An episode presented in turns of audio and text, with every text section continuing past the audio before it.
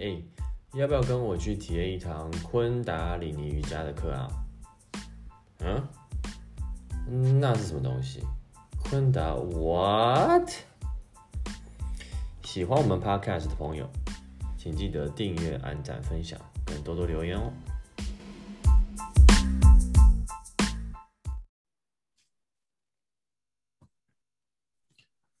Hello，大家好，我是大猪，欢迎来到昆达 What Podcast。然后我们今天在现场，除了我以外，我以外还有我们的倪小花跟我一起主持这个节目。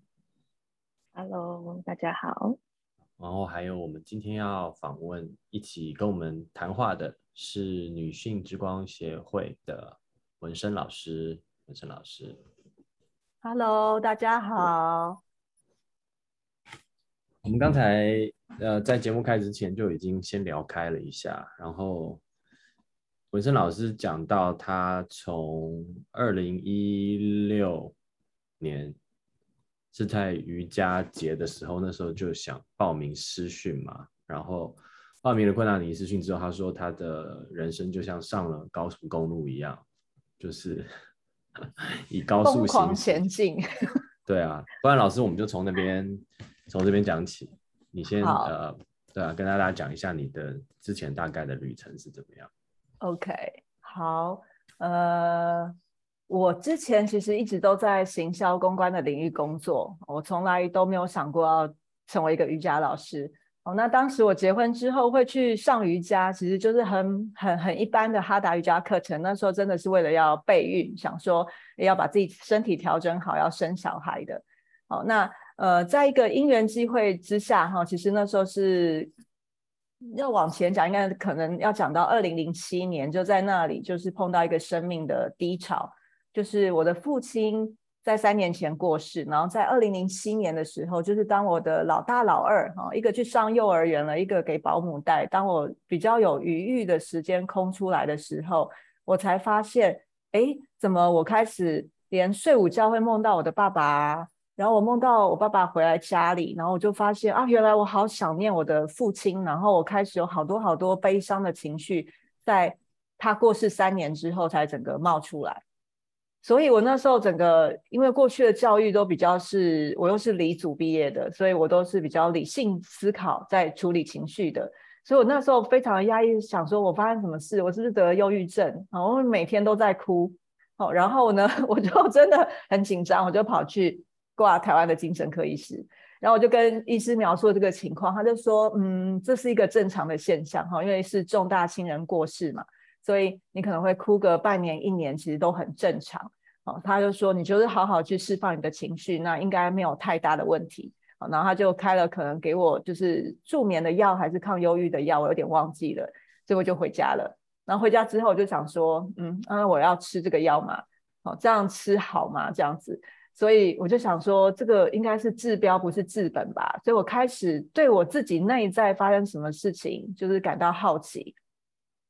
所以就开始那时候开始去找资源，开始看书，然后想办法上课。哦，朋友介绍什么有呼吸法静心的课，可能我就去学习，就是这样慢慢的去接触到身心灵。好，那在这个过程当中，刚开始我会上很多身心灵的课，那时候有一种飘在空中的感觉，哇，觉得一切都好美好哦，那个灵性的境界 好美好。可是那时候我就也产生一个疑问，就是我觉得。哎，这么好的境界，但是我好像没有办法在生活中实际的活出来。我觉得好像那个灵性的境界跟我肉身体去活出来，好像中间少了一点什么。所以这个少了一点什么，让我开始想要往就是心理治疗的领域，就是心理的这个领域去探索。所以那时候也是因缘际会，因为在学校有当志工妈妈嘛，然后刚好学校的妈妈就有介绍，因为她是在。呃，生命线工作，然后他那时候告诉我说：“哎，那个你要不要试试？就是义务张老师的这个储训。哦，他说义务张老师的储训，他们的课程十个月非常的扎实，然后你马上就可以，呃，就是经过考核，你就可以开始实务性的这个志工的接线的工作，然后你就可以知道你适不适合走这个领域。所以我也因着听着那个妈妈的建议，然后我就去报名这个张老师义务张老师的储训课程，然后开始是心理方面的学习。哦，就是我我觉得那个过程对我来说非常重要，就是我去接触到那个灵性很高很美好的东西，可是我怎么样落实到我的人性的层面？到底我人性有哪些问题还没有解决？所以我活不出来。好，所以在那里也认识了后来我的。嗯，加排的督导老师哦，然后呃杨世华老师，然后我开始学习家族系统排列，我开始学习创伤疗愈啊，我才知道说，OK，情绪到底是怎么一回事哦。所以我们曾经经历过的这些事件，只要我情绪当时是没有走完的，它其实都储存在我们的神经系统里面，储存在我们的身体里面啊，也就是我们的潜意识里面。所以才会就是我压抑下去的情绪，因为当时我可能忙着处理丧事嘛，我根本没有机会哀悼。我的哀悼其实上是没有走完的，所以在我生命后来隔了几年之后有余裕的时候，我那些压抑下去的情绪才通通冒出来。所以我当时哭的就觉得莫名其妙，可是这些其实不是莫名其妙，其实是过去累积在我身体当中的眼泪。所以我就开始借由这些。呃呃，治疗的方法开始去探索自己，然后也慢慢发现说，OK，好，可能有我的眼泪，我可能发生什么事情，然后我当时没有哭出来的，好，任何的情绪，然后也有可能不完全是我的，可能我承接自家族的，哦，可能是妈妈的眼泪，可能是外婆的眼泪，可能是家族的眼泪，好，那可能是，也有可能是累世的。好，我累世灵魂的一些经验的一些创伤的印记，可能记印在我的很深层的潜意识当中。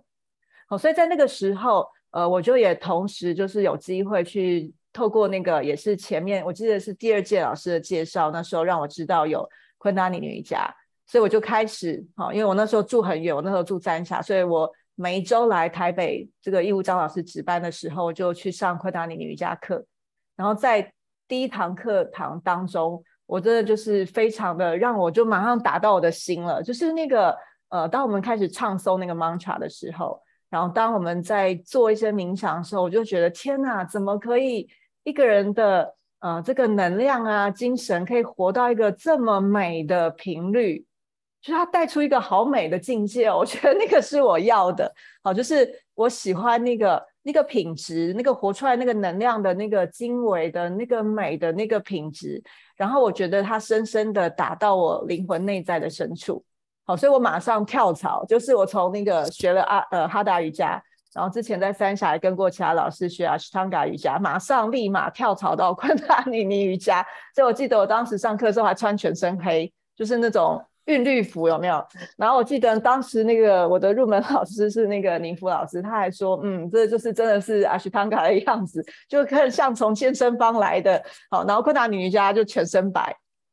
所以那时候就是经经历了一个这样的过程，让我那个是真的是立马迷迷上这个昆达女瑜伽，然后我心里很知知道，就是这个就是我要的。好，那后来我还是从来没有想过要当瑜伽老师哦。那后来是怎么发现想要去上师训的？是很妙，就是我从二零一一年开始学昆达里尼瑜伽嘛，所以我一直学到大概二零一一六年的年初。然后那时候我记得老师就在课堂上讲说：“哎，我们冥想要看鼻尖啊，我们嗯要做什么事情要要要要做什么。”然后呢？呃，他大概有做了一点解释，哦，可能跟神经系统什么有关系。那我当下就一个灵感，我觉得昆达里尼家东西跟我学的创伤疗愈的这些原理，我觉得它基本上是相通的。可是我想要知道原理，所以我就去问老师说有没有书，就是昆达里尼瑜伽的书可以看。然后我想要知道那个原背后的原理是什么。然后那时候老师就说，嗯，可能好像市面上那时候目前好像没有。中文书可以让我参考，好，那我那时候也忘记问老师有没有英文书，他就说你要不要去上实训，然后马上同学就是就是刚好他要报名那那个第七届实训，马上说，哎，那个我有第七届实训的资料，马上就传给我，所以我是这样而去上这个这个实训的，我从来没有想过要成为一个呃瑜伽老师，但是我当时真的是因着我觉得这个背后的原理是相通的，我想要。了解清楚，所以我我我去上了私训，对，好，那那后来上了私训之后，我真的发现，就是在我嗯，在接个案啊，还有在教学过程当中，我我后来就是选择真的是会积极推广困难里瑜伽，就是呃，因着我是那时候是为了帮助我自己嘛，所以我走上这些嗯很专业的学习道路，这一走就非常非常多年。好，那当然这些对我来说非常有帮助，可是对一般人来说，如果你不是要走上这个助人工作者的道路，那他要怎么样在生活当中有一个工具方法帮助他？我那时候就觉得昆达里尼瑜伽很棒，好，因为我透过加牌，我透过创疗，我可以非常的容易搞清楚哦，我现在内在发生什么事情，好，哪个是我承接自祖先的情绪，哪个是我自己的创伤，好，那我现在这个过不去的情绪，我可以去追踪它，然后追踪到，哎，它可能连接到是我小时候的一个什么样的事件，这个我非常清楚。可是对一般的人来说，呃。他们可能没有这么多时间跟精力去去走这一条探寻的路，可是如果他在生活当中，他又要工作，他又要照顾家庭，他可以每天只要有一个身心技术的锻炼，他同样也可以达到这样的效果。我觉得这是一件太棒的事情了，而且费用相对便宜。好，因为老师讲上堂泰课真的很便宜。好，比我们去上专业课程或做一个个案，其实真的很便宜。好，那即便像我有一些连续个案，他们会呃隔一段时间就来报道一次，我都会鼓励他们。平常我都很希望教他们呼吸法，或是教他们什么冥想，因为你一个月来清一次，跟你如果今天你能够在家，你可以做一些自己的练习，然后你培养对自己的觉察，好，然后你开始深入你自己。好，那这个我们再来做个案的这个深度跟速度就会不一样。好，那当然也是尊重每每个同学的需求啦。所以就是这个真的是我之前没有想过的人生的转弯，就是呃会去觉得哇，昆塔尼瑜伽其实对一般大众来讲是非常适合这个时代，然后在你有限忙碌的生活当中，快速的有一个身心的技巧来协助你。对，好，就是身体要洗澡嘛，天天要洗，然后心灵也要天天要清理啊。对，你的心智需要天天清理，你的情绪好，然后你的潜意识。可是这个如果我们没有工具跟方法，你有时候想清理也清理不了。所以就是呃，这个就是我很坚定知道，昆达里瑜伽一定要继续推广哈。所以就是呃，这个是我当时的这个历程啊，简单的说是这个样子，对。一说又变得很严肃，有没有？又太认真了哈。会啊，很很很 enjoy 老师的这场旅程。嗯嗯，老师，那你觉得昆达里尼瑜伽跟你说一开始接触的那些身心灵那种，呃，就是你你的形容是比较飘在半空中的那个那种品质，它有什么不一样？以你的经验来说，嗯。我觉得那些课程都也很好，但是我觉得昆达里尼瑜伽是它可以让我落地转化。有的人会说，呃，我们常就是被说的形容词，就因为我们教课都要穿白衣服、包牌头巾嘛，所以我们很常被形容成为仙女。可是那只是我觉得啦，那只是外表的一个形象。可是如果昆达里尼瑜伽你实际真的去操练的话，其实我们下三轮的锻炼非常的多。就是其实不是只有在上半身的脉轮，其实我们下半身的脉轮的锻炼非常多，而那些都可以帮助我们落地。我所谓的落地啊，就是你因为如果你的神经系统不改变，你的内分泌系统不改变，你会带着过去的信念，你会带着过去的感觉来过你现在的生活。那你这些过去的东西，如果你没有去清理清楚，对啊，我知道那个境界很好啊。我知道我要活出我的灵魂啊！我知道要跟大我连接，我都知道。可是这个就变成是一个知识，我只是在大脑新皮质层，我有一个知识。可是我的身体感受，我活不出来那个感受。所以昆达里尼瑜伽，它就是你透过你去做 Kriya，你做做冥想，你去转化跟释放你过去的东西，不管是你身体的阻塞哦，情情绪能量也会阻塞在身体里面嘛。然后情绪能量其实也就是储存在我们的潜意识里面，潜意识的呈现就是你的身体。好，所以透过你在冥想去深入你自己。好，刚刚呃我们说我们所有的情绪哦，它其实都是有根源的。好，那当我们可以去深入自己的时候，我们去释放这些，其实这就是一个疗愈的过程。那你去清理了你的地下室之后，你的根基才有办法真的扎得稳。好，那那个扎得稳是你的感觉会改变，你才有办法就是看到眼前这个当下，你可以是这个当下，而不是我带着过去的感觉在看这个当下。对，好，那你的神经系统要改变，然后你的内分泌系统，因为内分泌系统分泌的这些荷尔蒙，它会左右我们的情绪嘛。那你这些能够改变之后，你才可以达到，哎，我体会到那个说的境界是什么，那个知识的境界是什么，然后你才可以真的有活出来的感觉。所以它其实是非常实修的，就是所以我会鼓励大家，就是说不要只做冥想。因为你的身体的 kriya 其实也非常重要，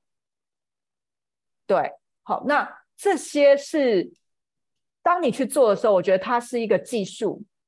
我比较觉得它是一个身心技术，就是这个身心技术帮你可以去体验你所理解的那些更高更美好的境界，然后你可以活出来，然后那个就是会需要日积月累的。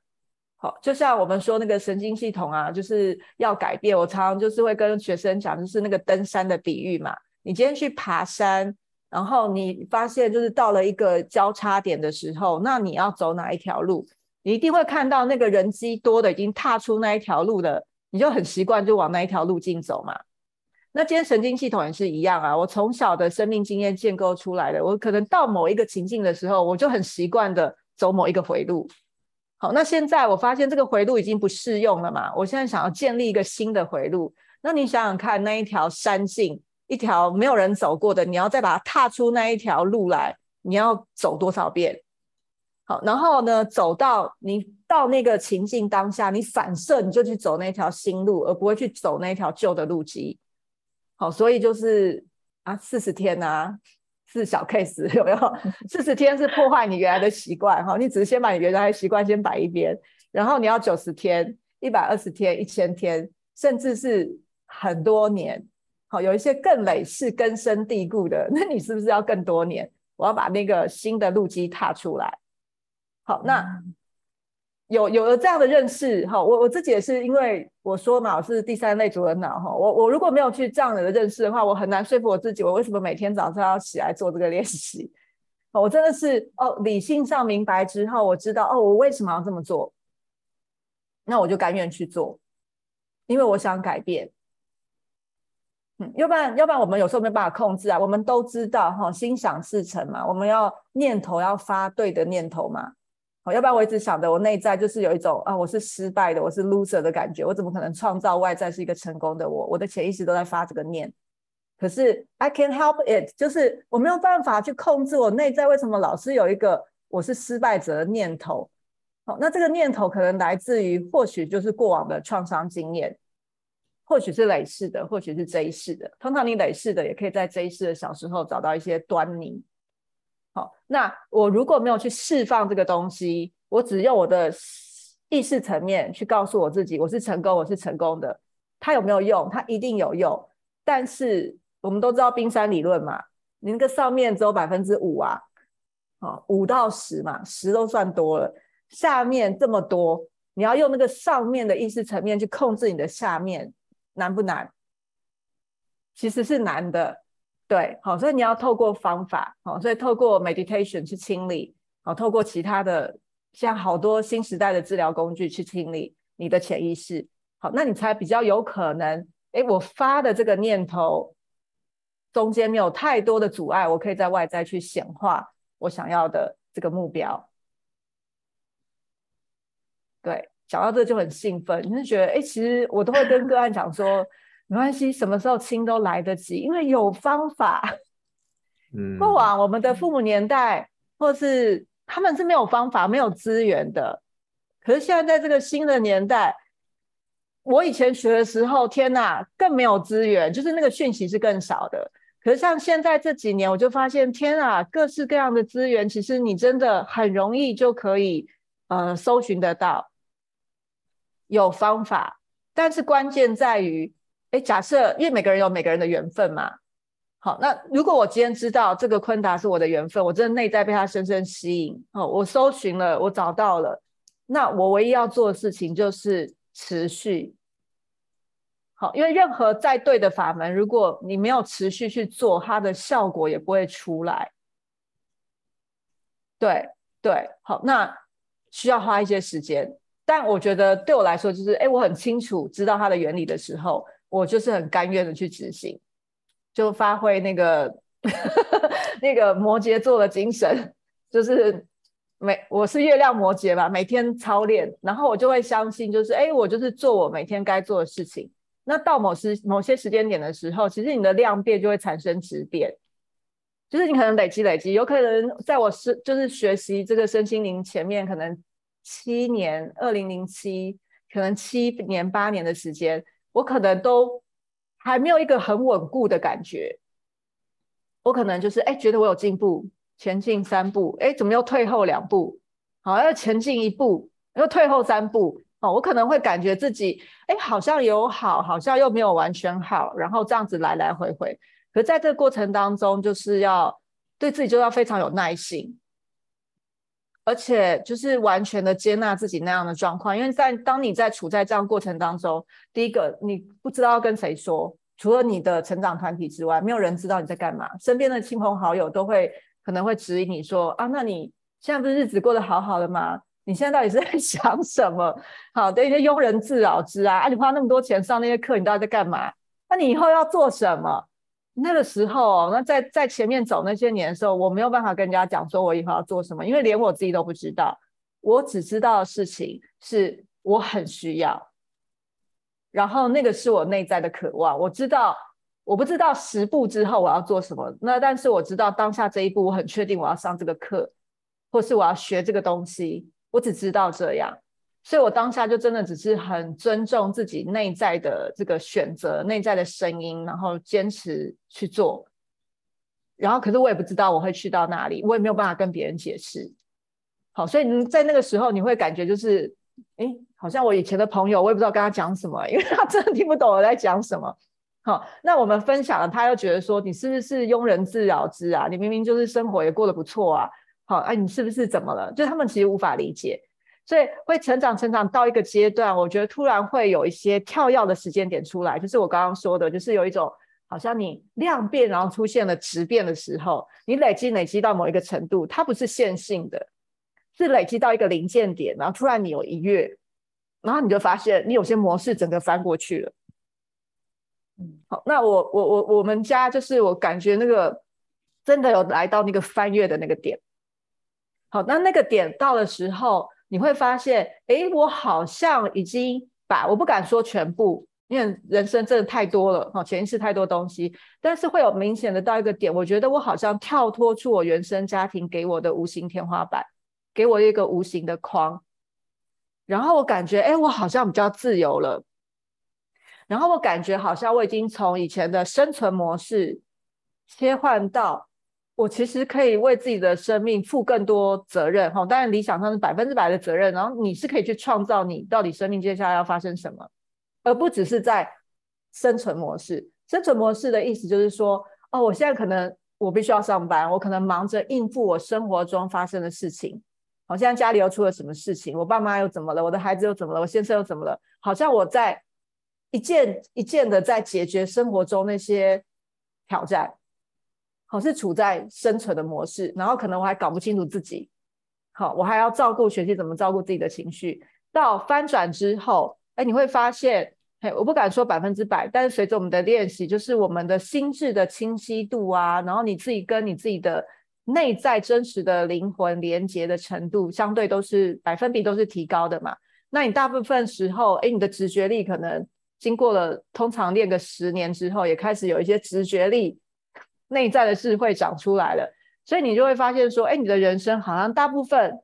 可能百分之七八十的时间你是 OK 没问题的，你很清楚，哎，也很轻松的在过你的日子，已经离开了生存模式了。好，然后你就会发现说，哎，我好像今天一个念头，下个礼拜它就显化了，嗯，很快。好，那你就可以知道说，那我要创造什么？我有没有在觉察到我里面现在在发什么东西？啊，或者有很多时候，更多时候，我是内在自己在念波刀汹涌，我自己在经历一个历程，可它不见得显化在外在。以前当我们没有觉察的时候，所有内在发生一切，它都一定要在外在演给你看，然后让你就是外在走投无路了，然后你要回来看自己，我到底内在怎么了？好，那当你现在越来越觉察的时候，你就会发现说，哎，很多事情其实是是在内在发生。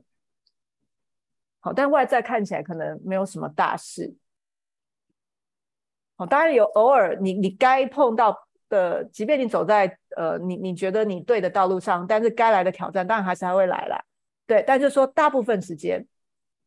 生活是相对的轻松跟容易的，跟稳定的。哦这这是我的体验。好，可能不是每个人都这样，但是我自己有经历一个这样的过程。对，老师，那你刚刚说就是有跳到了另一个模式，那那个接进阶的那个模式还会再往后退，退回到。又又变成生生存模式，生存模式。嗯，我我的感觉是，就在前面你还在打基础的那几年的时候，它比较会就是来来回来来回回。对，可是到你好像跳了一阶，呃，我要怎么形容？譬如说，假设在小学生阶段，你可能还在那边来来回回，哦，甚至国中阶段来来回回，可能到高中你可能就跳了一阶，然后你会有高中那边的课题，你可能也会在那个 level 有你的 struggle，就是你的。挑战，但是不太会再回到小学生阶段了。嗯，对对，就是他会有进阶的挑战，那那个挑战跟你还是小学生小学生要学习的东西就不太一样。嗯，可是，在你还没有毕业之前，在这里确实会有一种来来回回的感觉，好像稳，又好像不稳。嗯。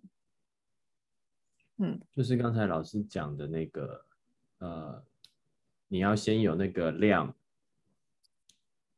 老师刚才是用什么什么量量变，然后量变才会到到最后的质变嘛？就是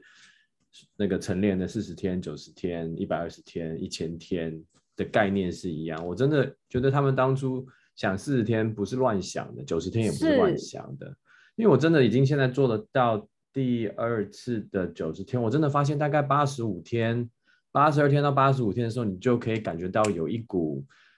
在做那个 Kriya 或冥跟冥想的时候，就是有一个不一样的状态就就跑出来了。两次都是都是这样子，那个感觉真的很很很妙。就说哎，真的九十天快到了，你就可以感觉到又要到下一个阶段。可是过了九十天之后，好像又会这样子掉下来一点点。就是反而可能，譬如说九十五天的状态没有八十五天的状态好，可是没有关系，因为到一百二十天的时候，它又会是很自然的又到另外一个地方去。我所以我觉得对老师刚才讲的句话就超级有有感觉的。对，可是你没有前面的累积，你永远不会惊艳到你刚刚讲的那个八十五天那个状态。是是是，对，就是如果六十五天就放弃的人，其实是最惨的，可能比四十天还惨，因为六十五天的时候是。可能更多的议题跑出来了，可能挖到更多的东西。对对，那个时候其实是一个黑暗期，有可能。然后你那时候就放弃说：“天哪，我超级讨厌冥想，因为越做越糟。”然后就那其实是，那你还不如就是做四十天就算了，你知道 那个如果要做到九十天，就要做到九十天。那个我们我们因为最近今年在女性之光失去嘛，那我们是每个月走一个模块，每一个模块都要做一个四十天功课。所以我们的那个主主要培训师脑力的老师也是说，他说通常你四十天功课，你做到最后七天或最后十天的时候，其实因为你就越清越深嘛，就要去挖你这个 更深的黑暗的时候，其实我们人那个时候会抗拒，对，就会有点机制，对。因为就像，譬如说我可以做别人的个案，但是如果今天碰到我自己核心的议题的时候，我还是要去找我的老师帮我做。因为我们其实都会抗拒去经验那个可能很痛苦的部分，甚至其实你都真的就是意识层面是完全的遗忘。对，但是你会就是去意识到，就是哎，可能有一个抗拒。对，然后甚至有一些呼吸，譬如说，就是很很妙，我们不是会有那个 O 型嘴的这个呼吸吗？嗯，最近在做这个。好，那那那个呼吸其实会把你就是那个潜意识很深层的情绪带出来，带出之后，我们第二阶段就冥想，就是在我们的功课当中。然后呢，你在那个呼吸的时候，有的人就会觉得可能他根本不想要尽力去呼吸这个呼吸，做这个呼吸。因为会带出很多东西来，然后我不一定想要 去经验它。对我昨昨天才在跟小花讲，因为我们最近在做的九十天的呃一百二十天的一个的冥想，就是 act don't react，然后它就是有一个嗯，就是像老师讲的，就是口哨式吸气。然后炮筒式吐气哦，我做的真的超痛苦。就明明就是一个这么简单的呼吸，十一分钟而已哦。我每次都觉得度日如年，我真的觉得那个真的是折磨。每次做到都想要想说，怎么会有这么讨人厌的冥想？你知道我做了这么多冥想，真的是很 challenging。是。然后你这样讲真的很有道理，我就说哦天哪，我好讨厌这个冥想。有时候真的会很很不想做功课，有时候我在做功课的期间会就是哦，就撑到那个晚上睡觉最后一分钟才做。嗯对，会会有这样的阶段，就是其实是还蛮正常的。但就是我们就是有有有伴的时候就可以穿越。真的就是啊，嗯，这个这个讲过好几次，但是一般人呢，真的没有没有办法想象冥想。是有这么多面相的，然后有这么多挣扎痛苦的面相，大家都是想说，就是啊，冥想就是到手合十，然后就一只小鸟在旁边唱歌，然后天上洒下 彩虹般的月光，然后是，然后就哦这样子，但是其实其实真的是对一个很很很深层的清理的过程。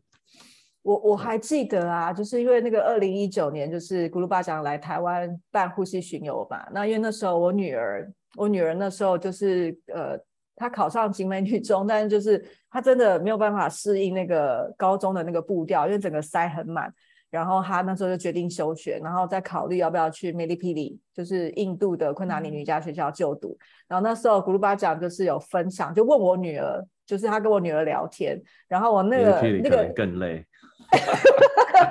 他们他们一天都有两个小时的 physical training 这样子，对。然后呢，那时候那个古鲁巴讲他就问一个问题，他就说：“哎，那刚刚那个在呼吸的冥想的当中，你有没有什么感觉？”他就先问我女儿，我女儿叫 Maggie，他就问他说：“哎，你有没有什么感觉？”然后女儿那时候就才高一嘛，她就傻笑，因为她就觉得她没有什么感觉，没有任何殊胜的感觉。然后那个古鲁巴长就说他的故事，因为他当年呢，他就是一个大男生嘛，然后他是呃，就是呃，协助 Yogi 巴讲，他是他的厨师，然后又会跟着他好像到到各地旅游去，会去服侍他。然后他就说，同同时上课的教室里面大部分都是女生，然后他就说，呃，常常女生在冥想完之后啊，就有人说啊，我听到天使在跟我说什么话，我闻到什么味道啊，我看到什么。美丽色彩的光啊，就是都是很殊胜的这样子。然后古鲁巴讲就说：“我永远只看到我眼皮后面的黑暗，就是我永远只看到眼皮后面的黑暗。”但是三十四年之后，就是他们在哪里？那些当时就在冥想当中很殊胜的基业，这些人在哪里？不知道去哪里了。可是他还在，他还依然在推广昆嘎尼尼瑜伽的这个呼吸。然后在世界各地这样走，对，好，所以就是说，我觉得他告诉我女儿这个故事，就是让她知道，就是说，当你现在这当下，可能哦，听了别人说昆塔尼瑜伽 就是有怎么样的经验，没有也没有关系，就是你是 unique 的，你你有你自己独特的历程，你没有体会到，也不代表它就没有效用，你就专心持续的去做它，嗯，好，那那个是。呃，二零一九年的故事，好，那今年是二零二二年嘛？那前阵子我跟我女儿通电话，现在去加拿大了，好，然后呢，她我就教她做一个冥想，因为她现现在二十岁，然后刚好暑假，然后她就发现她开始去看，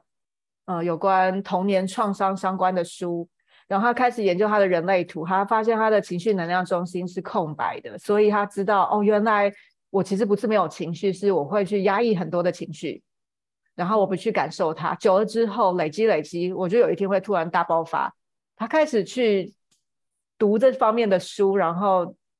我我要再一次感谢现代的科技，他是在网络上找到很多年轻老师啊，就是去讲人类图的啊，讲创伤疗愈的啊这些影片直播的影片，然后他就开始学习，然后来跟我讨论。然后我就跟他讲说，来，你你你现在来做我们女性之光的功课，就是疗愈内在小女孩的冥想。但你前面一定要做 Kriya，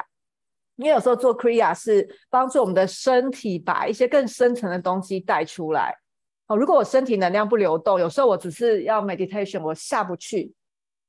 哦，所以我身体一定可能先做了一些什么准备，让我的能量流动起来，带出来之后，我 meditation 才下得去。所以呢，我就叫他要完整的做做一一整套。好，所以我就给他我上课的影片，我说你跟着做，就是这套 Priya 跟疗愈内在小女孩的冥想。然后我后来我问他，他就说他在那个疗愈内在小女孩的冥想，他看见哦，原来当年我们家的猫咪，一只肾脏病过世的猫咪。他说他过世之后，他非常非常难过，但是他假装他不难过。然后他看到因着疫情，他必须要从 m i l i p i l i 这个呃瑜伽学校回来台湾，然后结果突然就回不去了。他们跟老师跟同学都没有机会坐在说再见，然后就突然就这样分开了，然后没有说再见，然后也见不到了，很难见到了。所以他非常的伤心跟难过，他就察觉到他这个情绪，然后就是就是释放，就是去哭这样子。对我就说哇，好棒哦！你你你你你你更深的在你自己工作，然后你累积的东西出来。好，那这个其实就是一个疗愈的过程。可是你看，对我女儿来说，她要深入下去，她也其实是需要花时间的。对，尤其是年轻人呐，就是年轻人通常在青春期，可能我们不太愿意去碰自己的情绪。对，好，那所以就是碰的太可怕了，那时候的情绪，天哪，那个荷尔蒙，对，那个 love 高，然后啊，我不想要再当一次青少年。对，好，然后，然后我就觉得说，哇，这个经验就是就是很很棒的经验，就是我们其实因为情绪其实是本能呐。它本来就是我们人的本能之一，所以它其实并没有好跟坏。我们要做，其实就是去接纳它，然后去经验它，不去批判它，然后我们去接纳、经验这个情绪，然后在这个情绪当中，我们去更深入我们自己，因为这底下一定有我们的需求。对，好，可能是过去的需求没有被满足，反映在现在。所以很多通常现在会让你生气过不去的，要气个两三天的，其实这底下一定都有根源。好，那举举一个例子，假设说我现在今天生活中发生一件事情，比如说我今天去买东西，然后那个店员对我的态度很不好，然后找错钱让我等很久，我当下很生气。好，因为。一件事情嘛，引发我一个情绪。那如果这个情绪没有太多的根源，我顶多就是气二十分钟，哦，跟我的朋友谁谁娘 念一下，然后可能过二十分钟，哎，我饮料喝完，搞不好我就忘了这件事就过去了。好，那如果有一件事情是，哎，可能今天老板，我今天很认真的做了一个 project，然后老板呢把我叫进办公室，然后有点 picky，觉得说，哎，我可能他觉得我哪里还做不好啊，怎样怎样，然后我可能觉得非常非常的挫折。可能那个情绪升到引发那个挫折，甚至愤怒，可能升到让我一个礼拜我都不想要去上班，甚至我觉得我想要换公司了。即便可能我觉得当时我进来，我也觉得这是我要的。好，我可能带出个这么深的情绪，那也有可能其他同事一样叫进去，搞不好这个老板就是天生就是刀子嘴豆腐心。好，那可能其他同事也被叫进去说了，呃，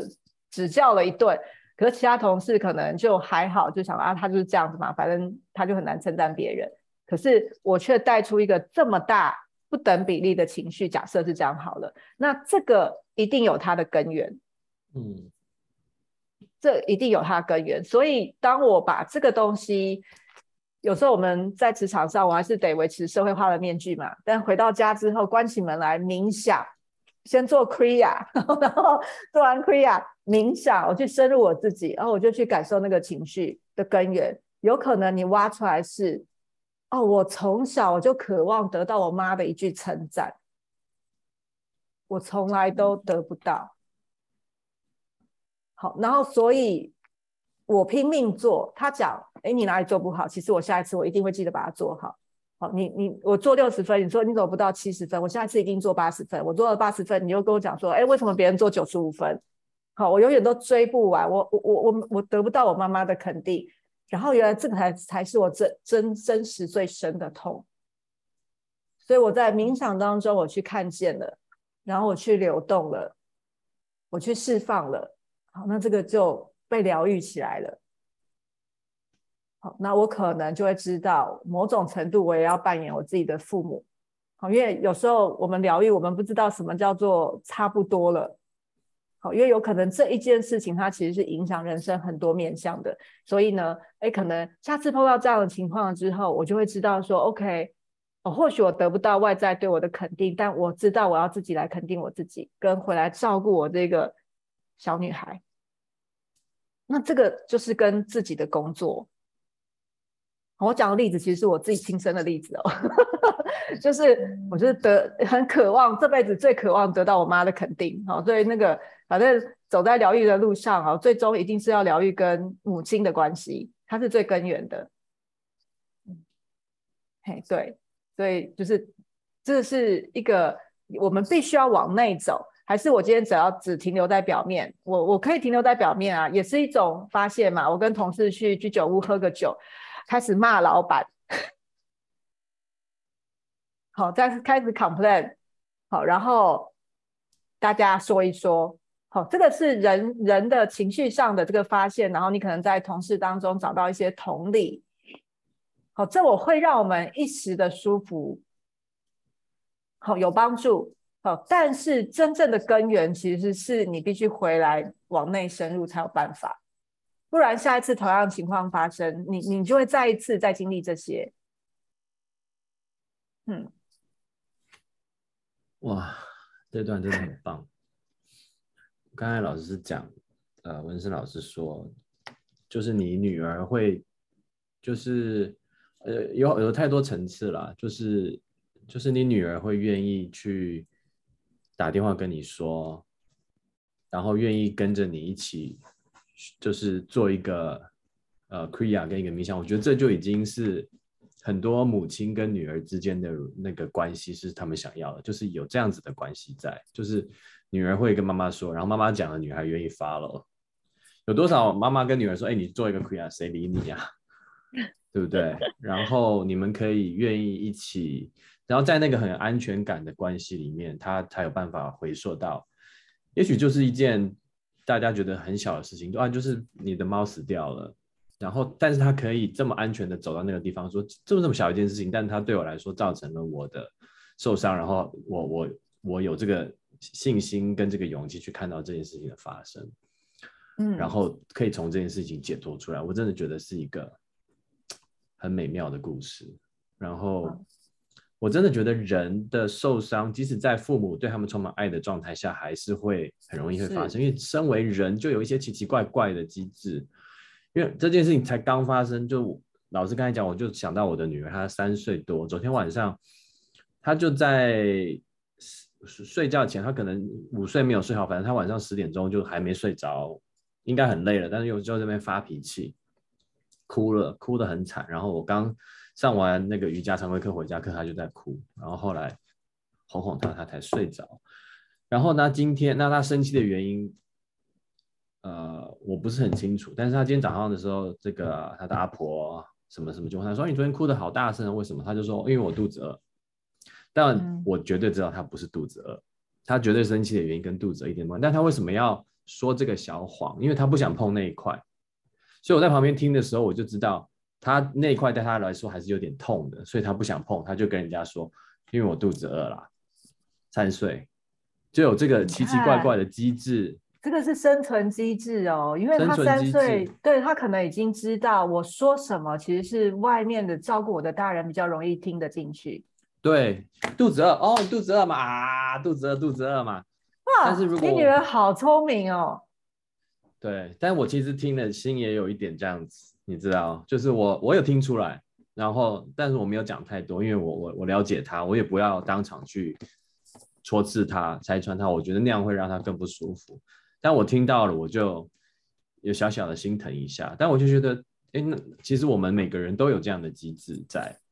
就是你受了伤之后，第一件事情赶快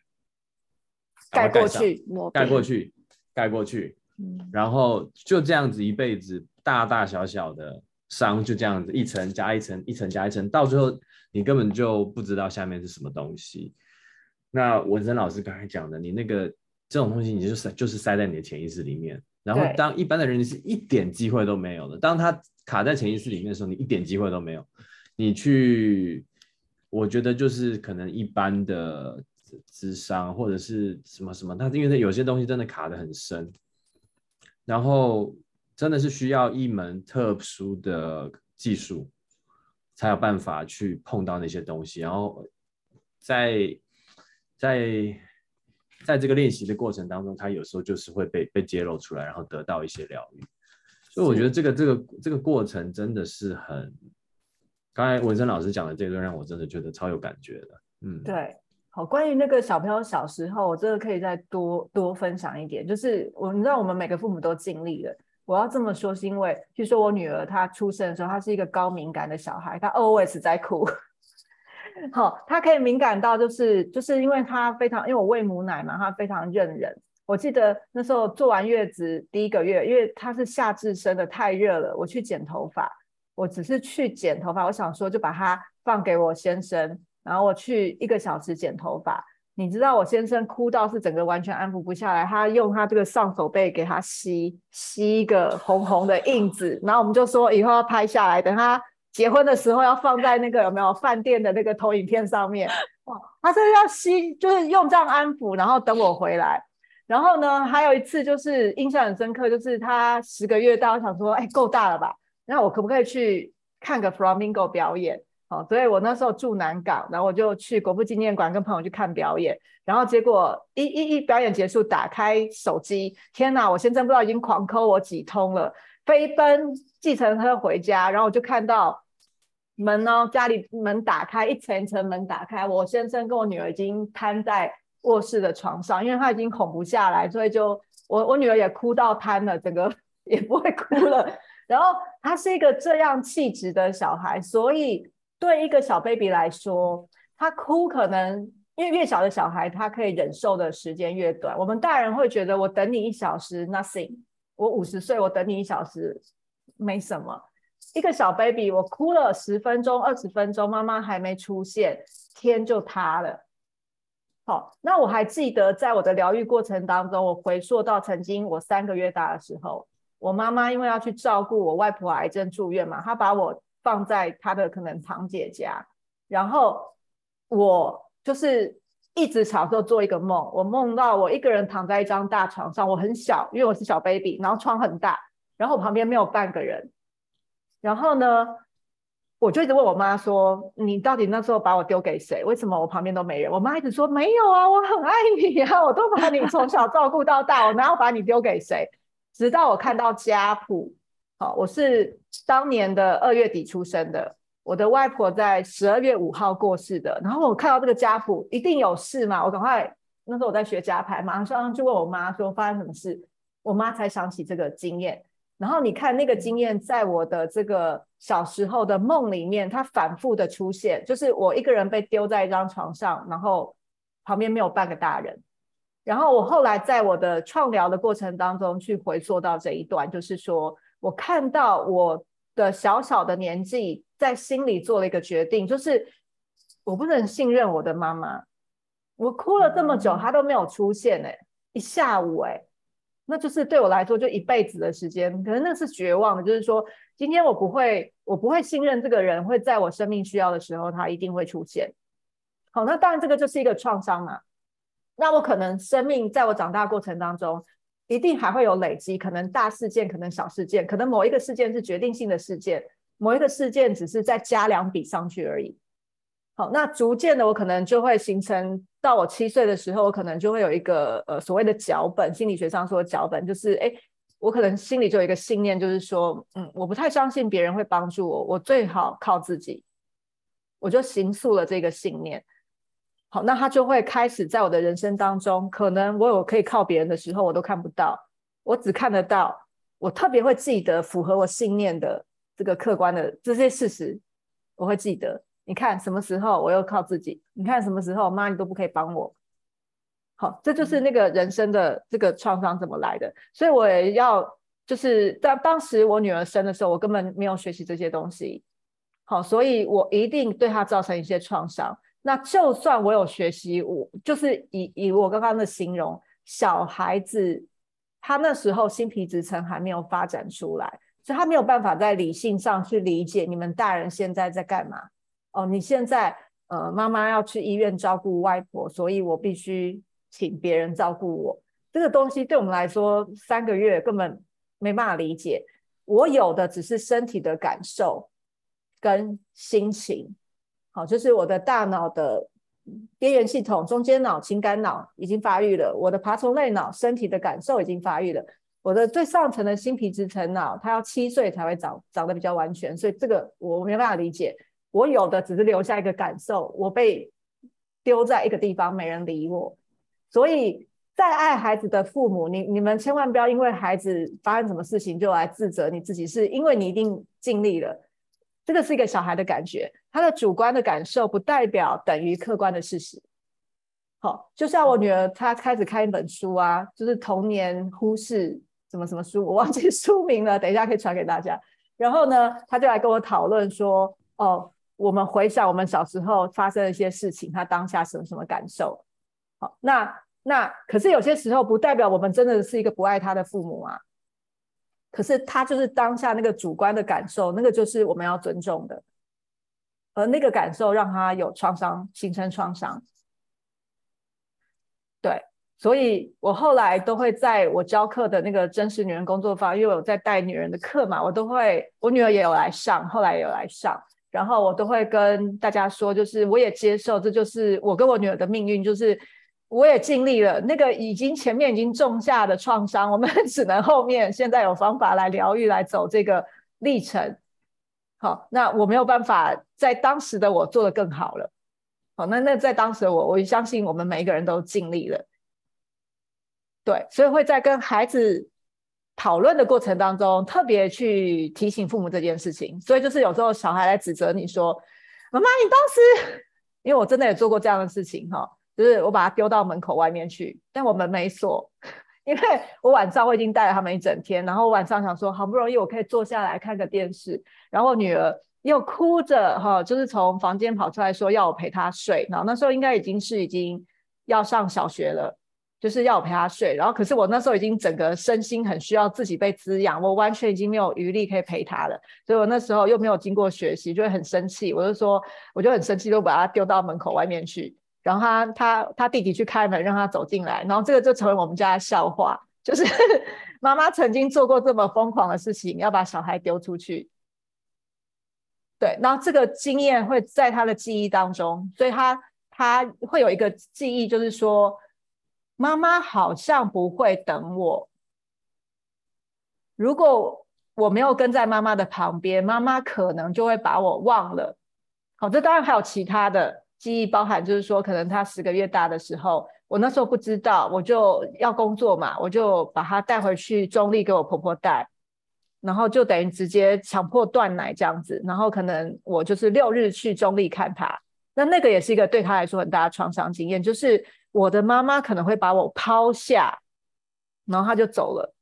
所以在他成长过程当中，我一直观察到这件事情哦，包含我们一起出去逛街的时候。然后只要我走得快一点，我女儿在后面会着急，因为她会怕被妈妈丢掉。所以，我们之间的这个和解跟疗愈，也是从她就是小学可能五年级之后开始，到国中，也慢慢的也开始就是母女要和解，然后跟疗愈互相疗愈的这个过程。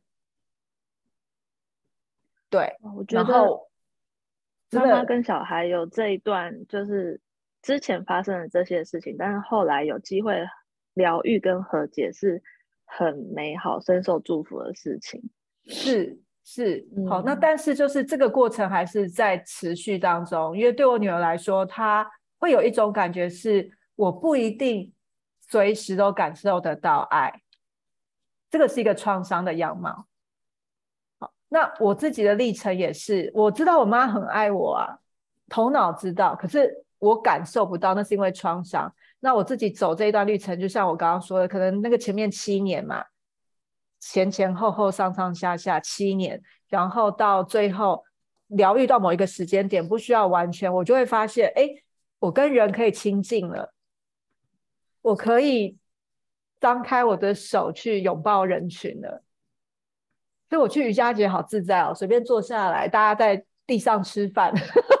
放饭的时候，哎，左边也可以聊天，右边也可以聊天，就是我会开始感觉到那个跟人距离的不同了。可是以前我没有疗愈起来的时候，我会觉得我跟人之间好像有一个隔阂，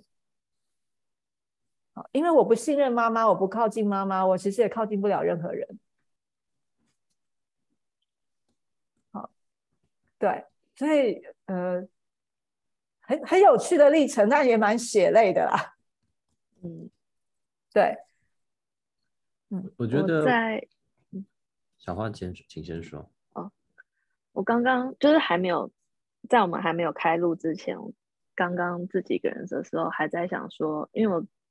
前几天有跟一个亲戚聊天，他就问我说，比如说我爸妈他们的关系，或者是他们离婚对我对婚姻有没有什么影响？然后我就想到，我就觉得好像他们一定是会有影响，然后对。比如说，爸爸就是不在我那个生长过程，一定会有影响。但是，我就在在想，他们那时候的这样子的结果，可能已经是他们做的最大的努力，对当时他们来说，已经是一个最最好的结果，最适合的结果。这样，然后像我也是，就是嗯，生长过程中一直可能妈妈工作很忙，然后就一直把我。那个从小就是保姆带带我长大二十四小时，所以对我来说，那个分别跟离别的感觉特别重，所以我好像慢慢长大过程中非常害怕离别的。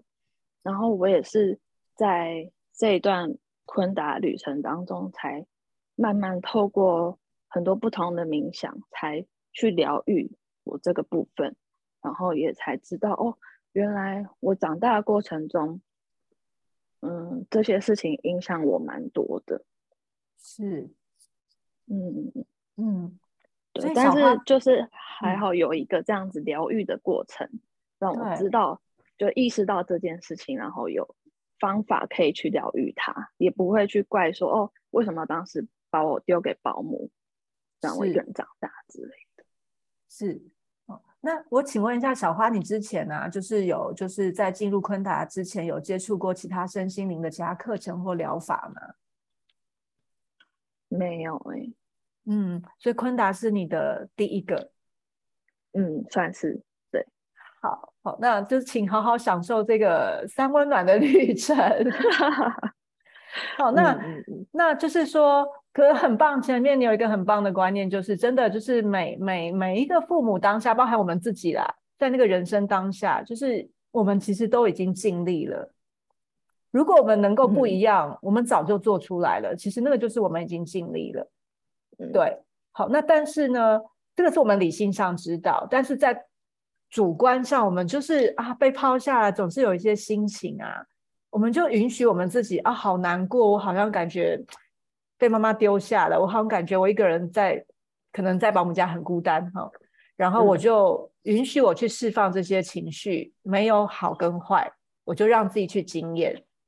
然后最终，当这个情绪整个走完的时候，我们才可以真的有一个呃新的看见跟看待事物的方式。然后在心理学上，就是我们可以。才可以给这个世界一个新的诠释，不然我们可能都会卡在过去的那个感受里面，我们看不到客观的事实。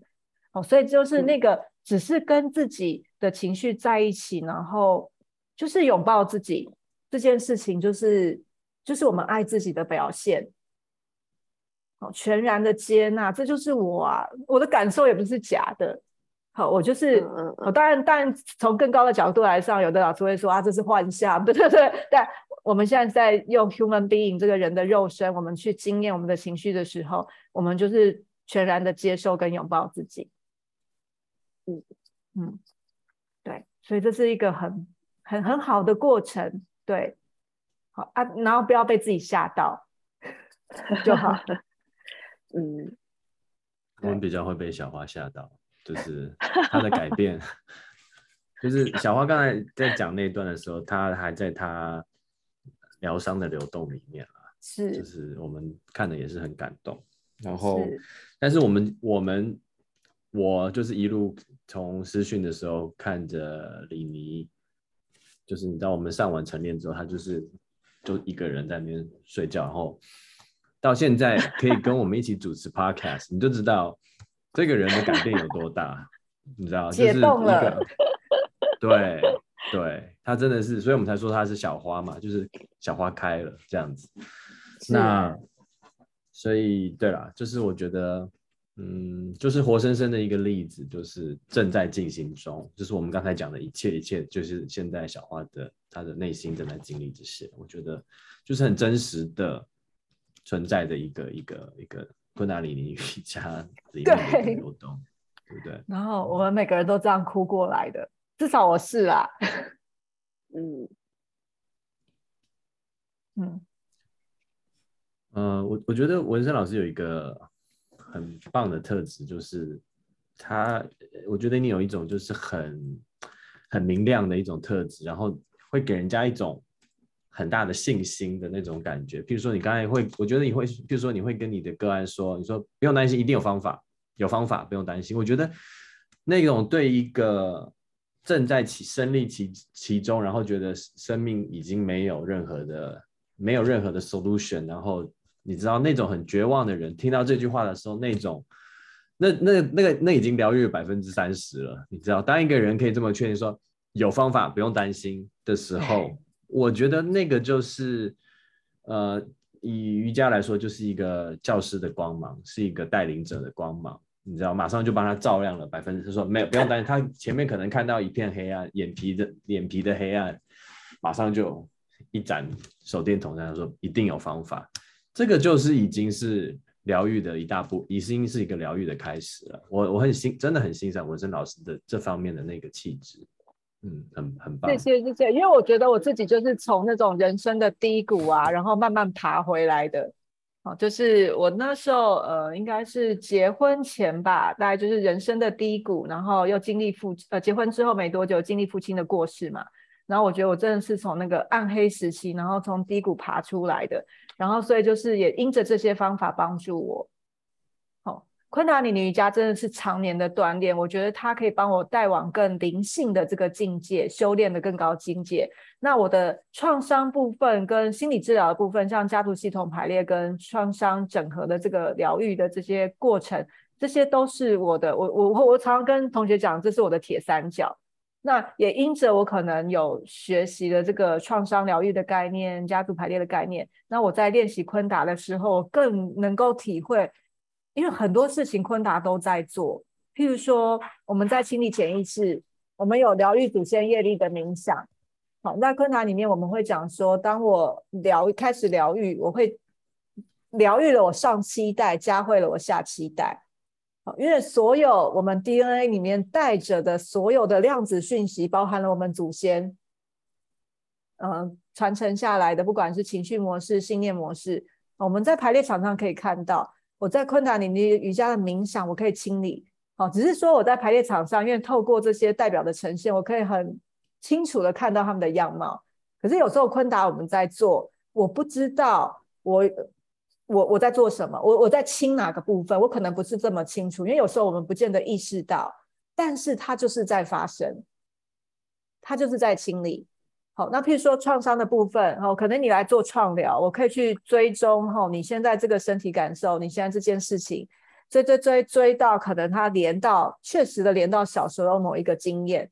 好，那可是你在做昆达的时候，你也一样，其实是在一个疗愈的过程，只是或许你有意识到你在疗愈什么，或许你没有意识到，因为有时候我们的哭，我我我可能找不到根源，但我就是在释放了。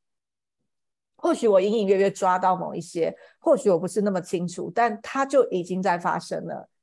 哦，所以我就会跟个案说，哦，就是你如果需要，就是很导弹式的，好，我现在就像真的心理治疗，我要厘清哦，这个我跟母亲的关系影响到我什么层面，或是呃，我跟金钱的层面的发生的议题，其实追踪追追追追到原来我跟母亲有问题，好，这个很清晰的，那你来做个案。你来学加排或学创疗，这个很导弹式的。可是你平常的清，哦，你在做昆达，你其实就已经在清了。所以我才会说，不是走助人专业工作者，可能没办法来上这些专业的课，也没有这个时间。但是你只要愿意做昆达，它就一定有用。好，但是就是要有耐心。好，成年累月，你看那个罗马不是一天造成的，你就要改变它的样貌，你要花多少时间？我们就要有耐心。但是当时间到的时候，它必的必定就是会显化在你的外面，或许很隐微，或许很明显。嗯，有时候或许很云淡风轻，就是当那个 moment 来的时候，就可能只觉得之前纠缠。纠缠那个缠之不去的事情，就这样子就对，突然也就没了，好像也有这样子的经验过。对，好，然后我刚刚很想要分享给大家一个点，这也是我在女性之光实训里面学习到的，就是听朗尼邓老师说到，我觉得这个这个观点超棒的。他就说啊，呃，我们现在对我们自己这个我的感觉，它来自于我们累世对自己反复的想法。譬如说，我现在觉得我李文生是一个怎么样的人？啊，譬如说我是一个活泼的人，我是一个呃，可能呃勇敢的人，好了，或是我觉得我自己是一个太要求完美的人，很怕犯错的人。哦，anyway，叭叭叭，我我对我自己可能有一个概念，而这个概念其实不是只有这一世的累积，好，从小人格形塑的过程，它其实是我可能也过去是对我我自己有一个反复的想法。然后，当我们灵魂要来投胎的时候，哦，这我们有听说过的嘛？就是我们会选择我们要投胎谁当我们的父母啊？我要出生在哪个时间点、哪个经纬度、哪个地区？然后当时的天体这个排列的星象对我的呃能量圈会产生什么样的烙印？然后让我有一个 tendency，有一个趋向，我的性格有一个趋向，然后我可能要去经历我这一世灵魂要来经历的。好，然后当我出生之后，我跟我的父母跟环境互动的所有这些经验，会再一次的把过去我那些没有做完功课的那个我的架构，再次的拿回来重建回来，在我这个人人生的我，然后我们就开始再次去经验。所以你这一次会经验到的创伤。也有它的根源，可能在过去式就有一些迹象了。好，那或许我们在同一个家庭里面，啊，我跟我妹妹可能有些共同的创伤，因为同一对父母，可能也有分别的创伤，那就会跟我们过去的姻缘，我们过去累世的这个不一样有关系。所以听起来那时候好有趣哦！我记得我那时候听到这个概念的时候，那时候在大陆浙江，赶快跑去问老师。对，因为我觉得这个概念跟呃，就是呃，其实跟心理学有些研究都不约而同的，其实都在说同样的事情。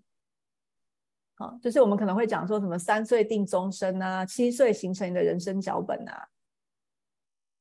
好，对你小时候的这些经验，好，它也是我们灵魂想要学习的，再次把我们过去的功课拿回来。所以，好像这些创伤的形成也不是偶然的。哦，听起来好复杂，我都觉得这个宇宙的这个太太精妙了，就是这些安排太精妙了。然后我也没有办法把它说的很清楚，但是我我觉得我可以体会到一些，分享给大家这样子。对，我觉得我也喜欢昆达里瑜伽，就是就是刚才文森老师也有提过，就是说它的背后。如果你真的想要去学，它背后的理论基础是很丰厚而扎实的。但是如果你对这些东西一点兴趣没有，你就是去做你自己的练习，还是一样会有效果。就是说，你不需要去，它并不是一个，它并不是一个哲学，它并不是一个，它就是一个很扎扎实实的。的使用手册的感觉，我就是对人体的使用手册，对身心锻炼技术、人体潜能开发手册。嗯嗯，你先愿意照着它做，它第一个它一定有效。那如果你愿意更有意识的保持觉知，那当然你会经验到更深。但是我觉得这点都不担心，是说你你当时候到的时候，你就可以深入了。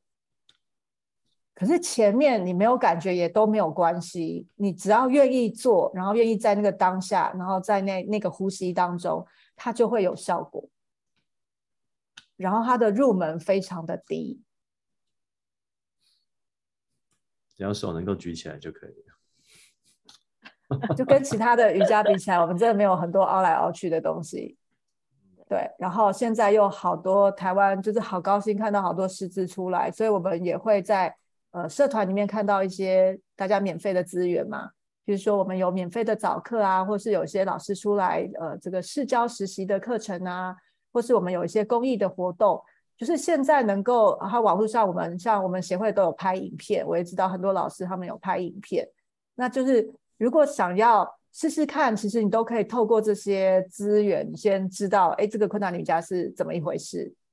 然后。就近的找老师，因为能够面对面当然是最好的。对，所以我就觉得，就是现在的资源真的很丰富。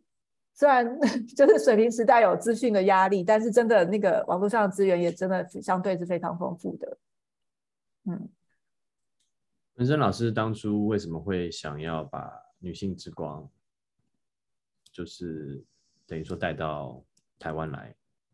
？OK，好，当时就是呃，我在大陆上就是浙江，我们上脑尼等老师的这个女性之光实训嘛。哦，当下非常的真的是，我觉得那十天十整天就是非常的饱满，跟我觉得那真的就是我觉得我灵魂成长需要的东西。好，然后脑尼等老师他就是在十九年前，好，他在其实，在国际上他在智利有创办了国际女性之光基金会。然后他们其实就是有跟呃政府的 program 去做结合，这方案做结合。譬如说有一些受暴啊、受虐的妇女，那他们就不只是就是呃平常的可能他们社福机关安排的一些课程，然后他们在他们的课程里面加入柯南尼瑜伽，就是他们要去 empower 女人。好，就是说我今天给他鱼，不如给他怎么钓鱼，就教他怎么钓鱼嘛。对，那可是有些时候外在的一些技术跟方法，其实没有办法真的翻转到女人。可是昆达里瑜伽这个疗愈的技术，跟我可以不只是疗愈。好，我刚刚也补充一下，譬如说，哎，我们创伤疗愈，我把我的地基先疗好。可是昆达里瑜伽还是可以再往上走，哎，它不只是疗愈好，你打好你的地基，是我还可以让我们瞥见神，我还可以透过。这个练习，我跟我的灵魂连接，然后我认识我本源那个自己，然后我找到我内在的力量。所以它不只是从低谷把你升到水平面，还要水平面继续 要往上走。然后这个力量带出来之后，女性她才有办法，她去翻转她的人生。所以他们当时在这个南美洲，就是呃，其实是非常有成效的。好，那只是。呃，我们当时在台呃大陆上课的时候，那呃大陆就是也是刚起步等于就是说我们呃昆达里尼瑜伽老师呢进入女性之光的这个疗愈的过程刚起步的时候，然后当时呢我就觉得啊这个好棒哦，哦那他们其实当时有一个想法，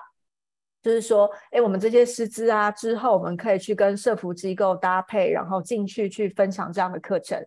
然后我那时候就觉得，哎，这个想法很棒。如果在台湾，我们可以有一个这样的单位，那就太棒了。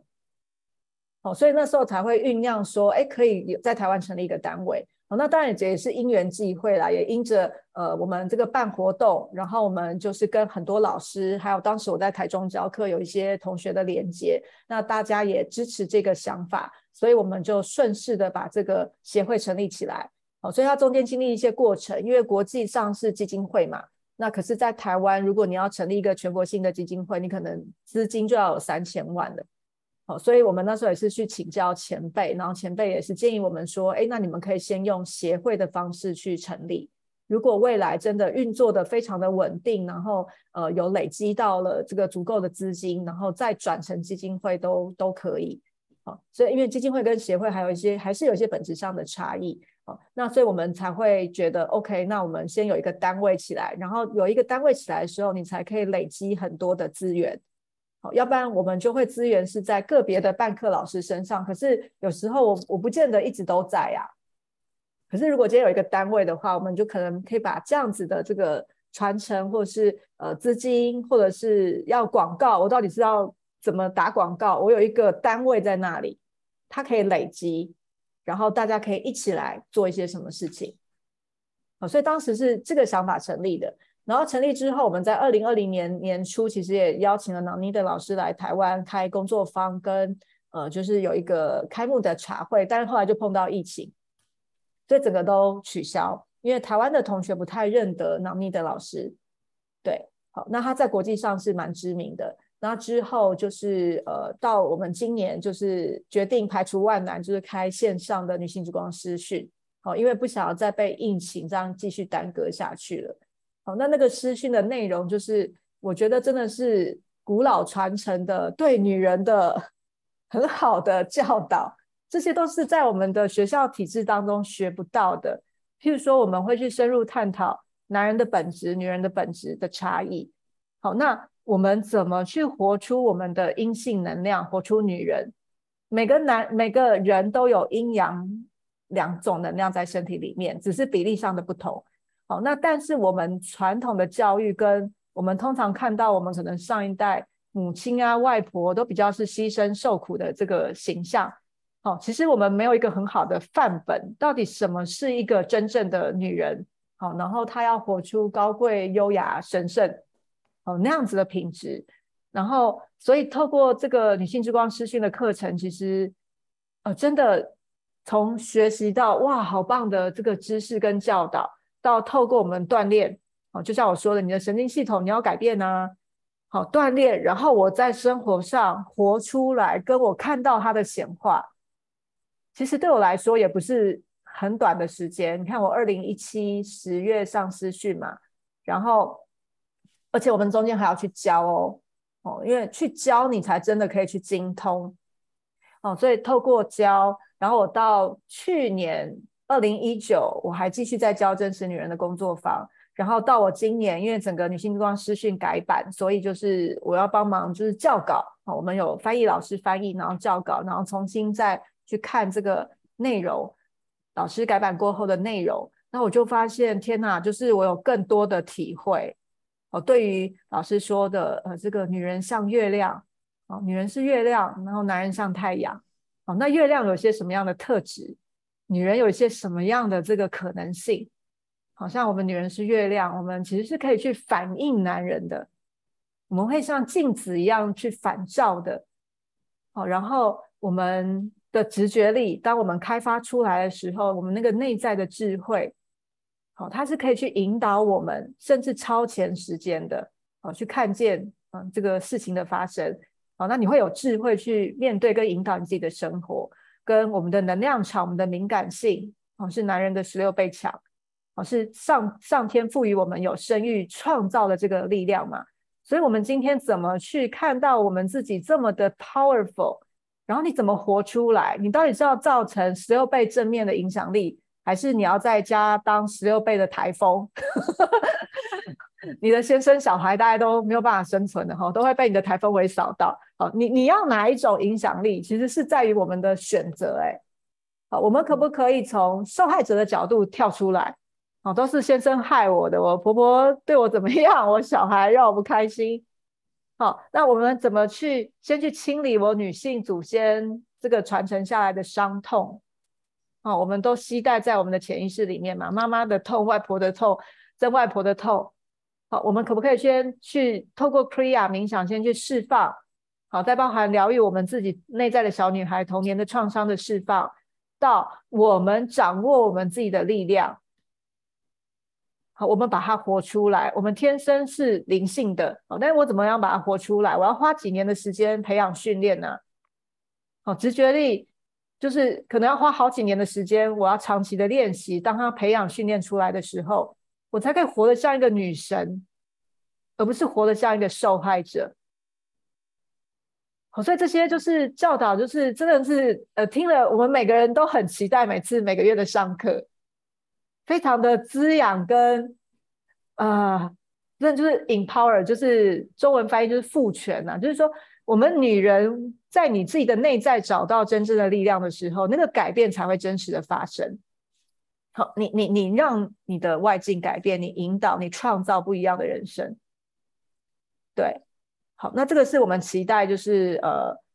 接下来就是当我们这个女性之光师资培训结束之后，我们就会有更多的这样女性之光教师，然后我们就会期待我们可以就是在今年年底开始跟社服机构开始连接上，然后我们可以去进去分享这样的课程。对，好，那这个是我们。协会有很多可以做的事情，好，当然我知道这个不是短时间。好，第一个我知道这个女人的成长，譬如说一个老师进来，我先 Level One 试训之后，然后我要能够消化这些 Level One 的东西，然后我再来进行这个女人更深度的这个疗愈，这其实都不是几个月的事情，可能都是要用几年来算的。好，所以这会是一条需要慢慢的去成长的道路，对。然后我们要有耐心，但这些路都就是这些目标会慢慢达到的。好，那我们就是就我们现在有的师资跟人力，我们可以做什么？我们就是慢慢做，慢慢做，然后慢慢前进这样子。对，很棒，我喜欢你们协会的 focus，就是在女性这一块。然后你们，我觉得你们现在所做的这些 Seva。其实它是对我，我从旁边看，我觉得它是一个 good to have，就是说，就是这是服务的部分。但是我觉得它的宗旨就是说要去 empower woman，我觉得这才我对我我看我从旁边看到，我觉得这是他背后真正的一个 focus。那我觉得这真的很棒，因为这个。世界上百分之百的人类都是从女性的是身体里面出来的，不是百分之九十九，是百分之百。然后，然后一个呃，所以这些从女性身体里面出来的 human，每个人都是深受这些女性的影响，百分之一百，知道就是在那个。那个出生的那几年，然后在呃，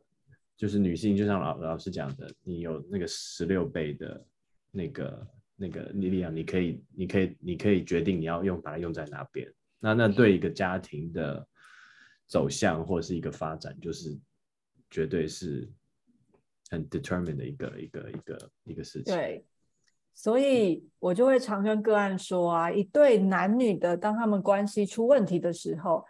这个女生愿意来咨询，其实会比男生愿意来咨询，其实改变的力量大。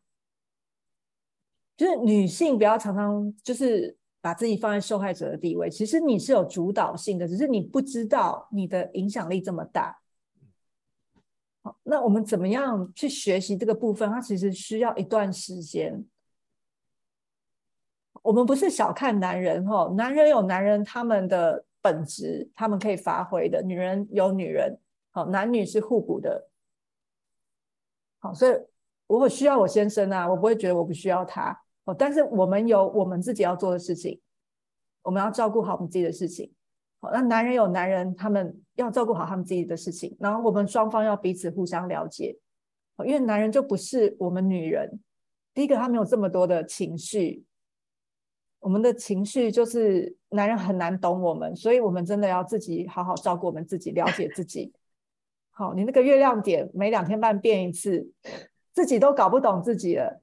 好，男人很难搞得懂你。好，诸如此类的哈，就是这些，呃，就就就像那个大猪刚刚有提到，对，就是所有的孩子都是人类都是女人生出来的嘛。那你看，我们即便把孩子生出来，就像他长到二十岁这么大。一辈子，我们在潜意识的那个连接上是非常深的。嗯，对，好，所以当妈妈愿意提升改变的时候，其实孩子、先生都无形中都会跟着提升跟受惠。然后我们最常，我记得印象很深刻的，我们在女性之光实训，我们问老师一件事，就是我都不了解我的先生哎，好，那我要怎么了解他？然后老师就说。去你的冥想里面，进入你更深的潜意识，你就会知道了，因为你们更深的潜意识是连接在一起的。嗯嗯，想一想，两个冰山，哦，冰山上面看起来都分开嘛，下面大家是不是都连在一起？有小集合，有大集合，到最后整个 universe 都集合在一起的那个概念。哦，所以很有趣哦。很棒，就是老师刚才讲的，这也只有女生可以讲这些话。就是你知道，男生讲说女生，呃呃，你要 take take risk，就是 take charge of the relationship，就是说你要，你其实你的那个 emotion 的那些能量是我们很多不能理解的。那等于说是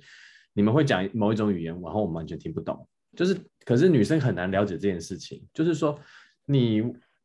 在我们看去过去，可能我们只能看到两个 channel，但是你们可能看到有五十个 channel，你知道，我们就只有看到一个颜色，你们可以看到六十种颜色之类那种感觉，但是很难形容。我们偶尔会，但是我因为看我儿子女儿的成长，我就可以感觉到，哦，男女那个那个那个情绪的 development 真的是很不一样。是，然后。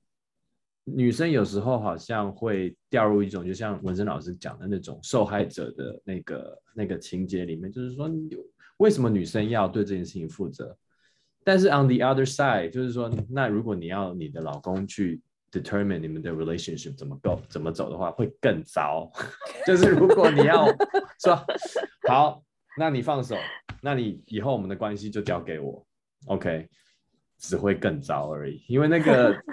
那个是我们我 我们缺更缺乏的一个东西，所以，但这种事情就是男生不能讲太多，就是是我们站在旁边。所以我觉得，因为我文生老师一开始的时候我们有讲述，所以我觉得我很喜欢，就是有一个专门给女性的困难领域的一个空间的一个 space，呃，让女性可以在这里面处理他们的彼此可以了解知识的议题，然后。男生不需要进去里面，you know，男生不需要进去里面，是。然后那相对的，就是男生也很好，如果有这样子的一个 space，就是男性自己，然后在男性其，我觉得很多男人的疗愈是要在别的男人的 presence 下才会发生，因为我觉得，嗯，可能会有些人觉得说。男生要得到疗愈，就必须要 connect 到他阴柔的那一面。其实我觉得不一定是这样子，就是说有可能是，但是 on the other side 也有不是这样子的状况。就是说，嗯，你们可以想象，比如说，呃，我的我我在美国有一个 mentor，他以前是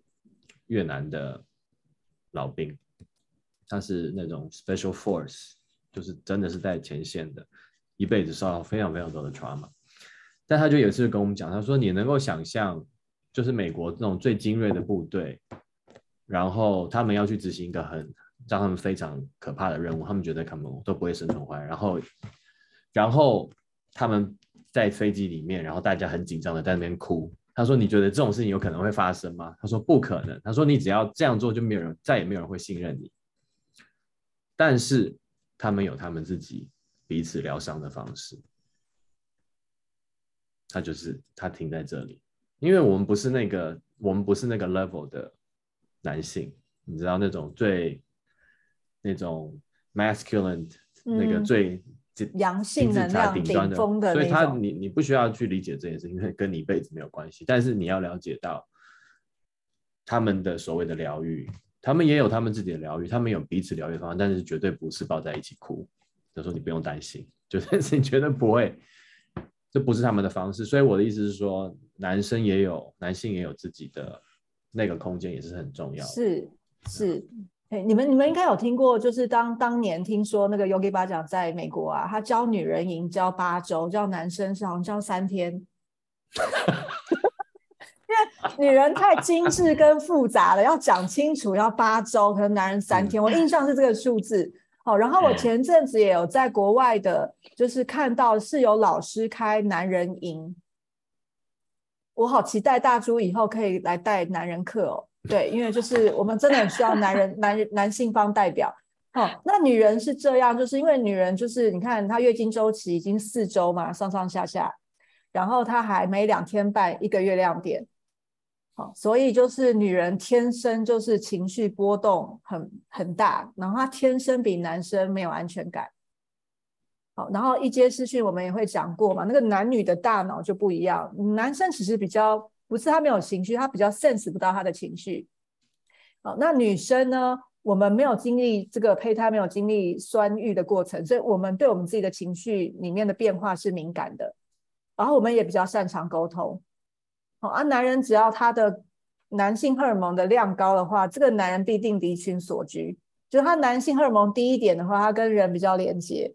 哦，但如果他男性荷尔蒙高一点的话，大概就那个越战你的那个，嗯，他们这种精锐部队的那种很很很阳性荷尔蒙、男性荷尔蒙很强的，那他们可能就是都是一个独立的，他们跟人的这个连接是比较弱的。所以男生会需要女人来完整他的另外一半。哦，因着左右脑的关系。哦，所以男人会需要女人来反照他，帮助他看见他真正的自己，帮助他可能去认识更深的那些情绪啊，哦，他的渴望啊，哦，女人帮他反映出来他的渴望，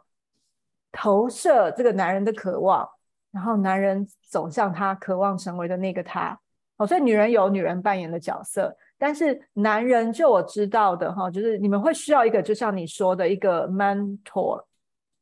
哦，就是一个带领你的导师，或是一个男性的呃楷模长辈。好，因为有些话你们可能也很难跟我们讲，我们很难同理你们哦。但是你们有一个这样子的群体，会对男性的发展是重要的。对，那女人的话呢？其实我们就是要先稳住，照顾我们自己，所以我们会有一些平衡月亮点的冥想嘛。啊，我们要怎么样稳住我自己？我含纳我自己的情绪，我知道我今天在哪里了。好，但它不是破表的。哦，因为我当我跟着这个我上上下下的情绪，我很冲动的去做一些事情，可能事后你的 intuition，你的直觉力没有发挥，其实你会是后悔的，你会去承担那个我被这些情绪。带着横冲直撞的那个结果，可能是你不要的。好，所以女人也要很照顾自己，了解自己。然后我要知道我的需求是什么。我跟男人沟通的时候，好，我不要只是抱怨。那男人其实不太知道你要什么。我可能要告诉他，好，这个东西就会像我们一般听到的非暴力沟通啊。我要去表达说，哎，老公，你今天做了一件什么什么事情，我感觉怎么样？那下次你可不可以？怎么怎么做，我会觉得比较好。好，举例来说，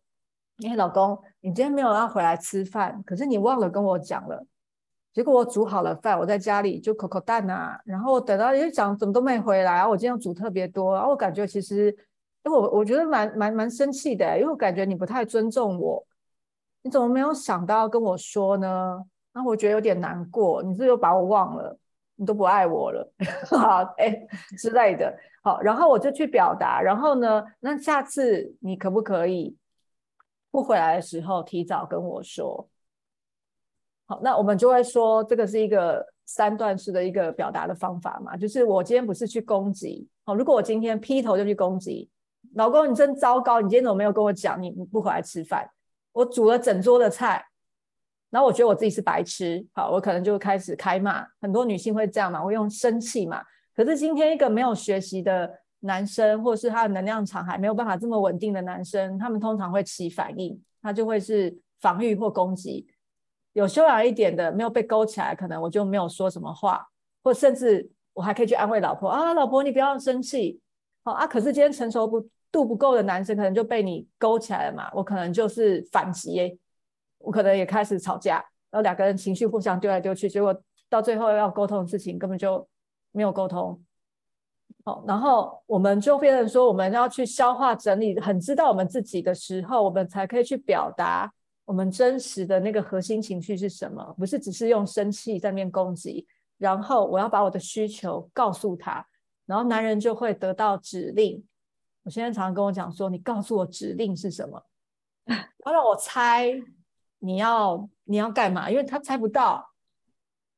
你要讲出来，老婆，你的需求是什么？然后女生就会落在一个陷阱，就是我还要讲，那就代表你不关心我啊，还要我讲的这么明白，你是不是不爱我了？他就真的不懂哦，所以你要告诉他，譬如说，啊，我今天真的很累，那我需要你帮我做家事，你可不可以帮我洗个碗？还是你今天去帮小孩洗澡？然后我今天会比较舒服跟有心情，那我们晚上我才有有空陪你看个电影啊，还是我们可以一起去做什么之类的？就是，可是先决条件是你女生要很知道你的需求是什么。不然你只是在丢情绪而已，然后你自己也不知道你在丢情绪底下你要什么，那男人更是一头雾水，因为男人很容易被你丢出来的情绪就先起反应了。你要想，就是我们的能量是能量场是男的十六倍强嘛，我们丢出去的情绪炸弹，他们通常是很难接接得住的，淹没，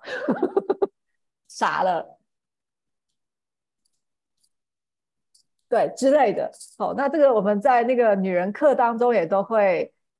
教大家，好，那当然就是你知道跟学活出来有距离，啊啊，就要透过锻炼、冥想跟练习觉察，觉察是基本的，对，然后慢慢去调整我们的行为模式。好那这样两性之间的关系就会慢慢不一样了哈。那总是要有一个人先改变嘛。那不要忘了，女人其实是占主导的地位的。嗯，对，就是有时候，呃，自己有了觉察，然后知道自己的情绪是为何而来，那个很重要。不然就是很长，像我以前也会很长，就是不知道为什么自己突然很火。或者突然很烦躁，就丢那个情绪出去，但是我也不知道我要什么，然后对方也就是爆炸，就对，就两两边都爆炸这样子。对对，然后可是你知道那个两边爆炸，你情绪在那边丢来丢去，其实非常耗能量，之后好累，然后完全没沟通到，然后你又把你的这个感情给磨掉了一些。对，我现在有练习。观察自己的情绪之后，会先 hold 住一下，想说：“哦，原来我这个情绪的背后是什么什么什么。”再去分析一下，然后才自有时候自己就可以解决那个问题，根本也不用讲出来。有时候就是自己的自己的东西，就自己可以解决这样子。对，好，那有时候当然有些时候我们会看到自己的需求是要去表达的嘛，或是有些界限我要去捍卫的嘛。好，那有些时候。你会发现，你的渴望的东西其实是你童年缺乏的，就是你渴望父母给你，但是父母给不了你。我现在其实就投射到我的伴侣身上。好，那那个的话，你伴侣就会很无辜，因为他就给不了 你父母没给你的东西。好，他当然偶尔可以帮你 balance 一样，但是根源还是我们就是要去疗愈这个创伤嘛。嗯，对对，要不然其实。有些时候，当我们没有察觉的时候，就算伴侣真的可以把天上的星星、月亮摘下来给你，你都不会满足，因为你的根源有洞，就是根源这个部分没有被看见。那真的是折磨死那个男人了，就是折磨死那个对方。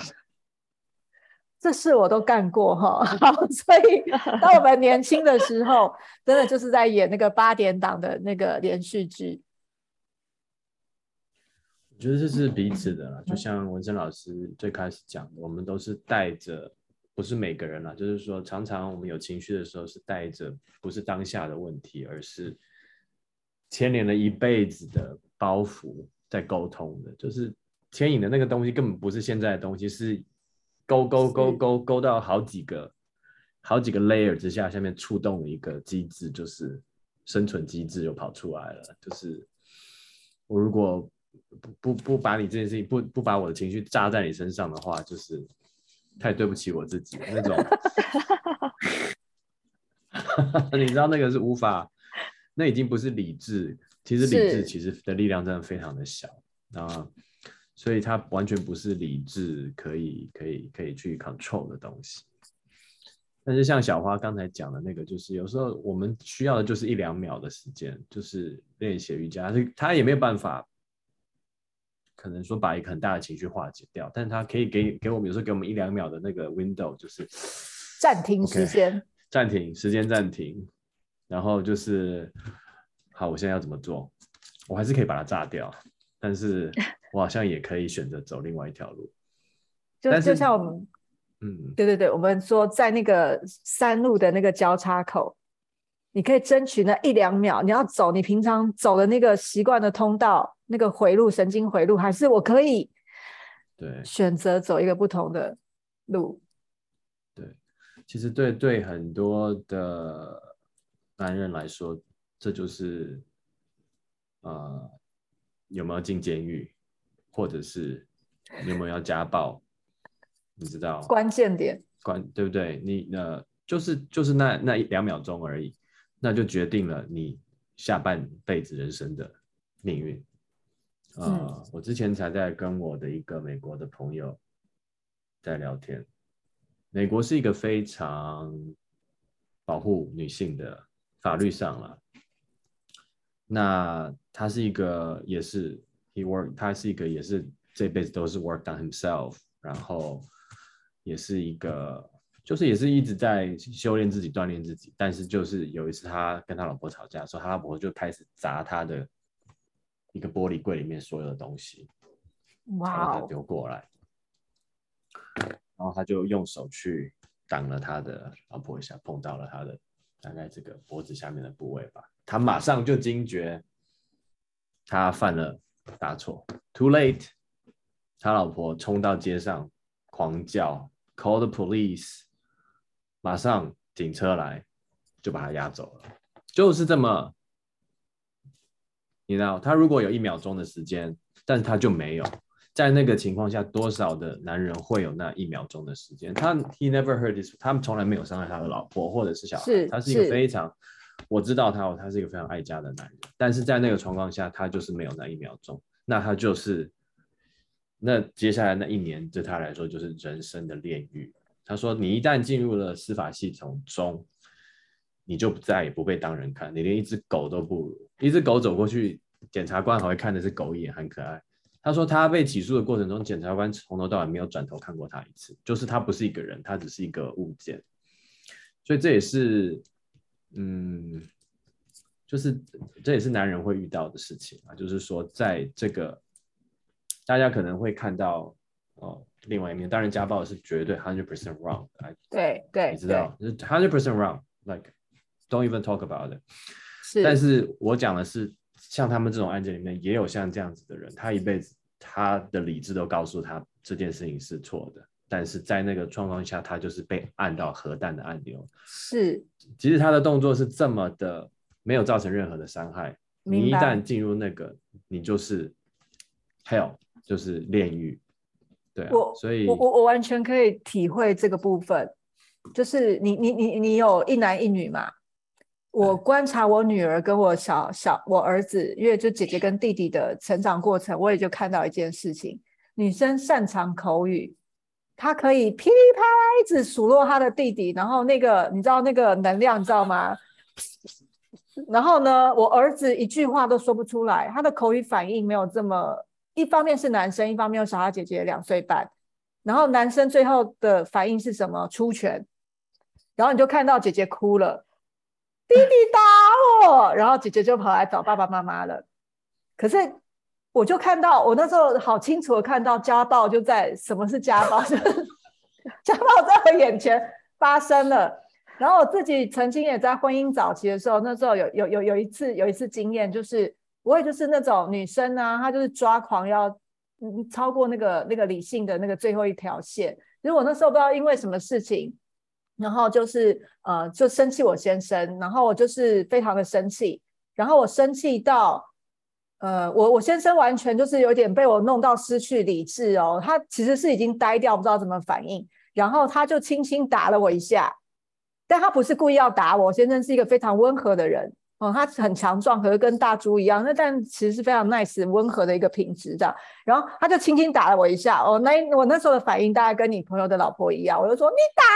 我，然后开始八点档，就是你可以演了、然后其实我现在就会觉得说我我我不是故意要打你，就是因为你那个能量一直一直一直念我，或怎么一直逼近我，然后他其实是要一个防御的动作，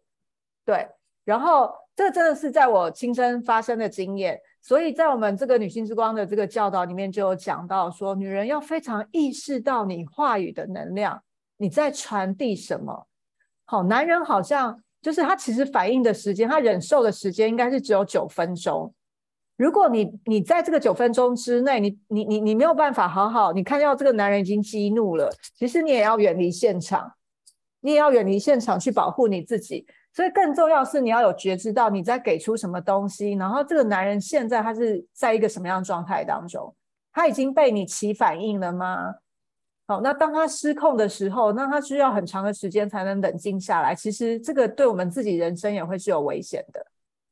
所以，但是我们要意识到，男人其实是敌不过我们的情绪炸弹的。就当我们情绪已经到歇斯底里、没有办法控制的时候，男人通常是招架不住的。对这件事情，我们要有意识到。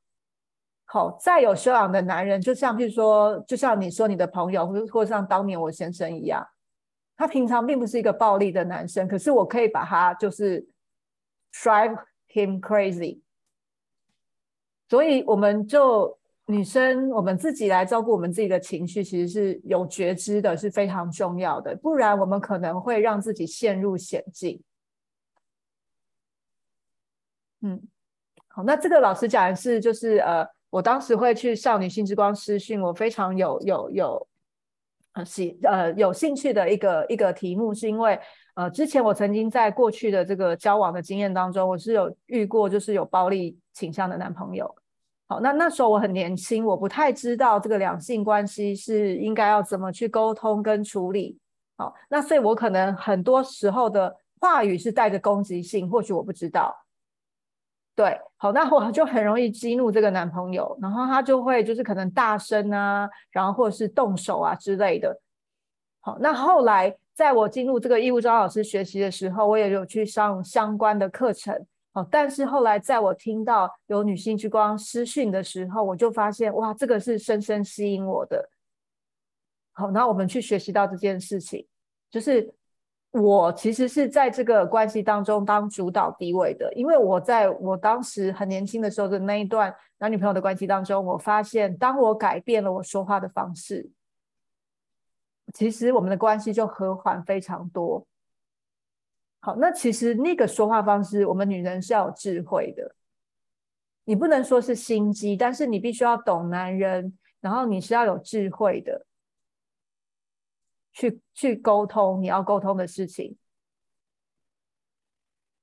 好，所以我就觉得这是，嗯，好像在那个两性之间，就是。有时候常常会情绪勒索，对，比如说，呃，你不这样子就就是不爱我，或是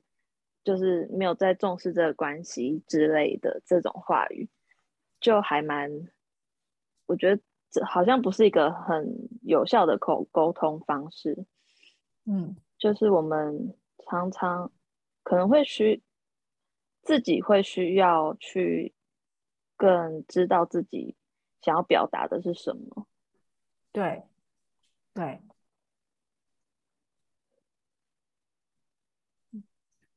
情绪勒索真的是一个，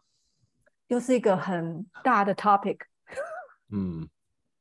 就是 on on the surface，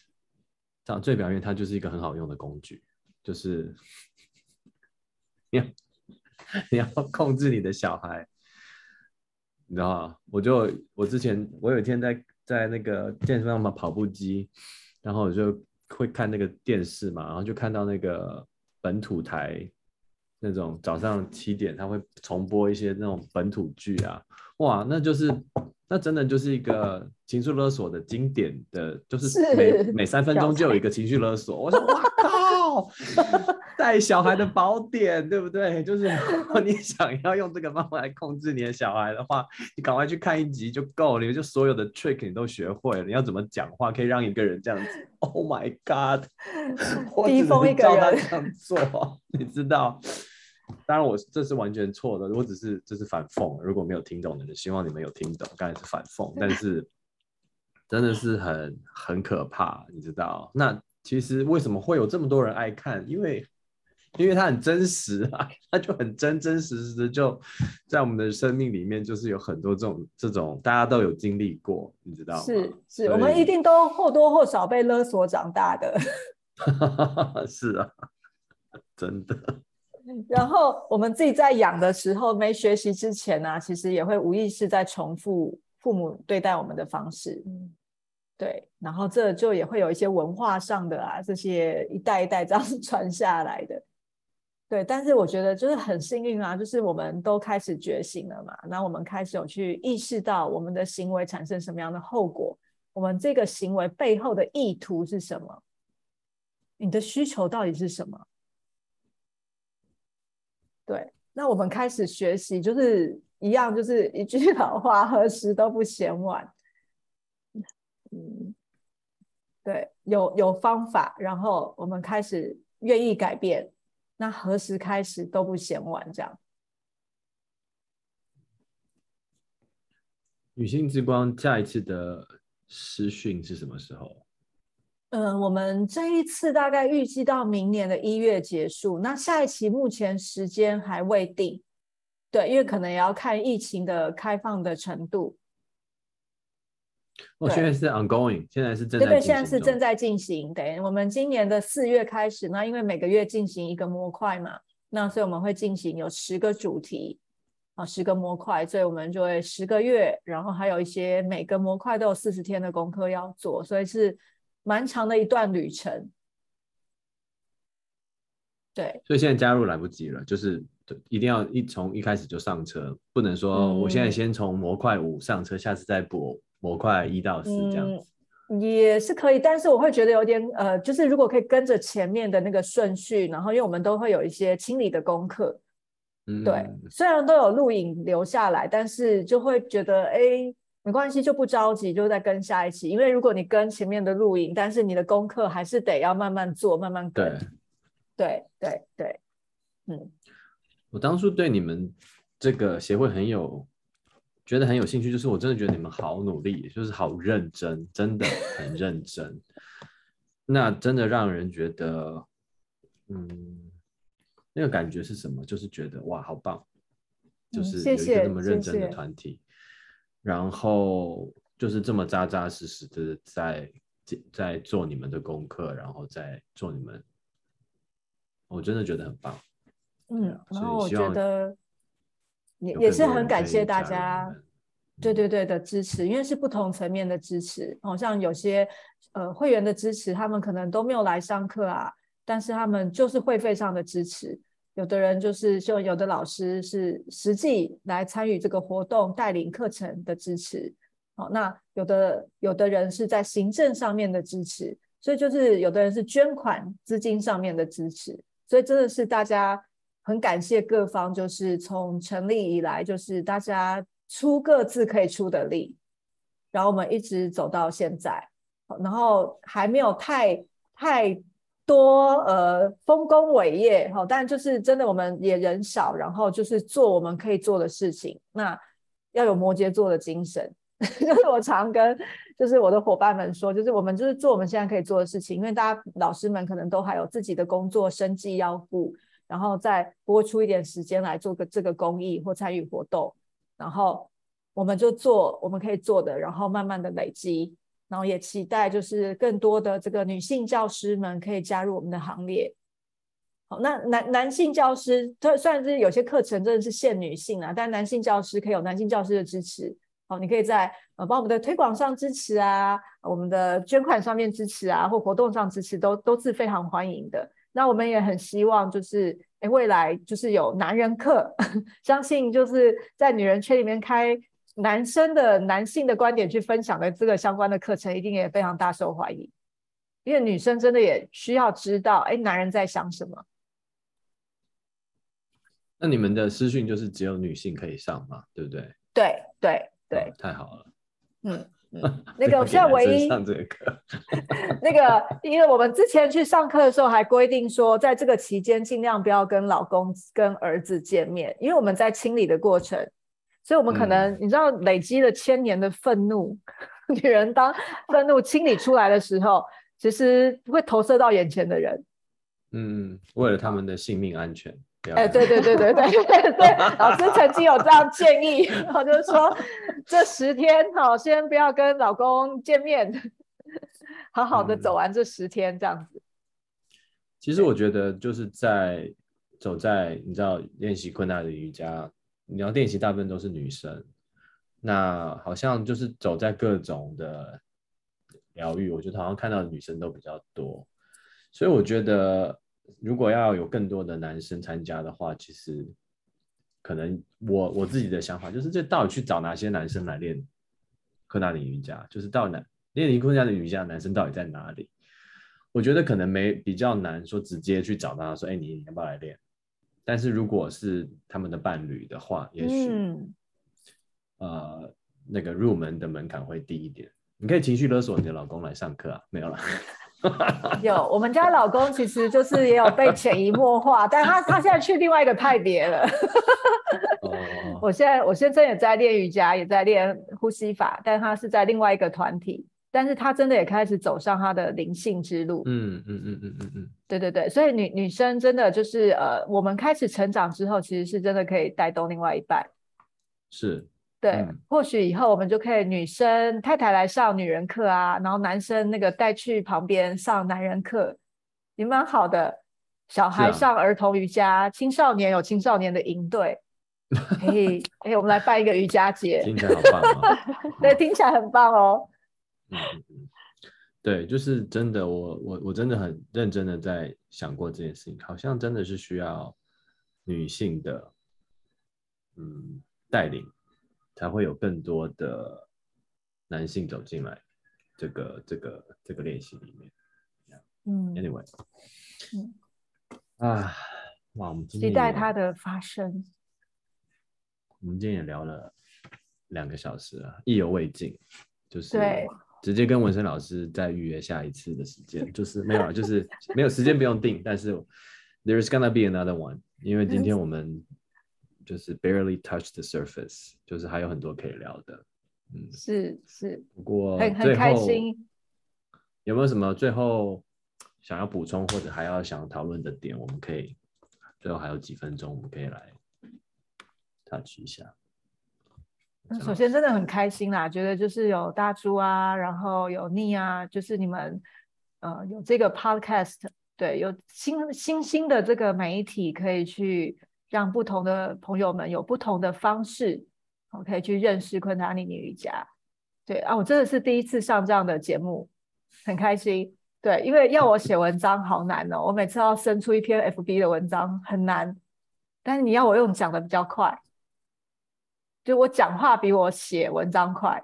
我好佩服那个很多年轻的老师，你们可以哒哒哒哒啊一篇图，然后哎就上传了，对我来说就是很困难。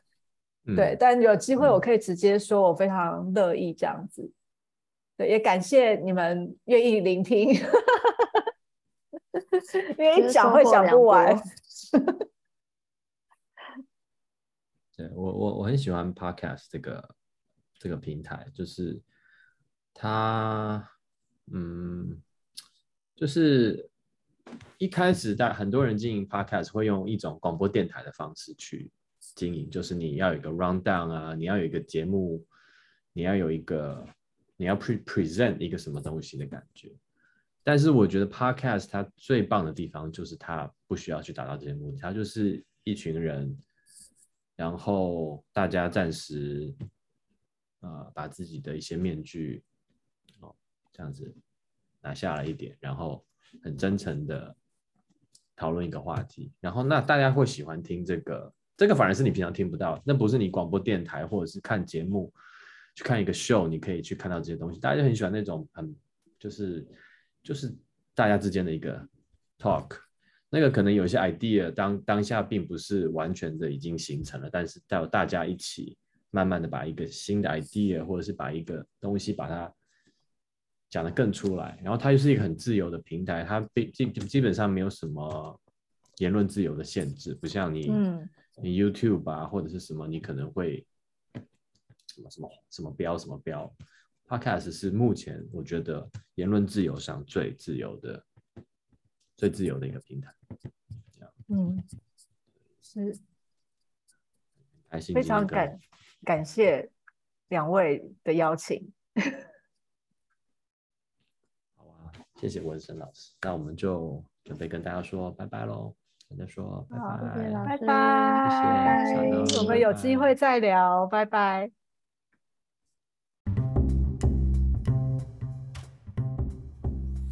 好了，以上就是今天的内容。希望所有喜欢我们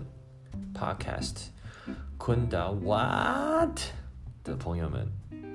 请记得订阅、按赞、分享，跟多多留言哦。谢谢你们的时间，拜拜。you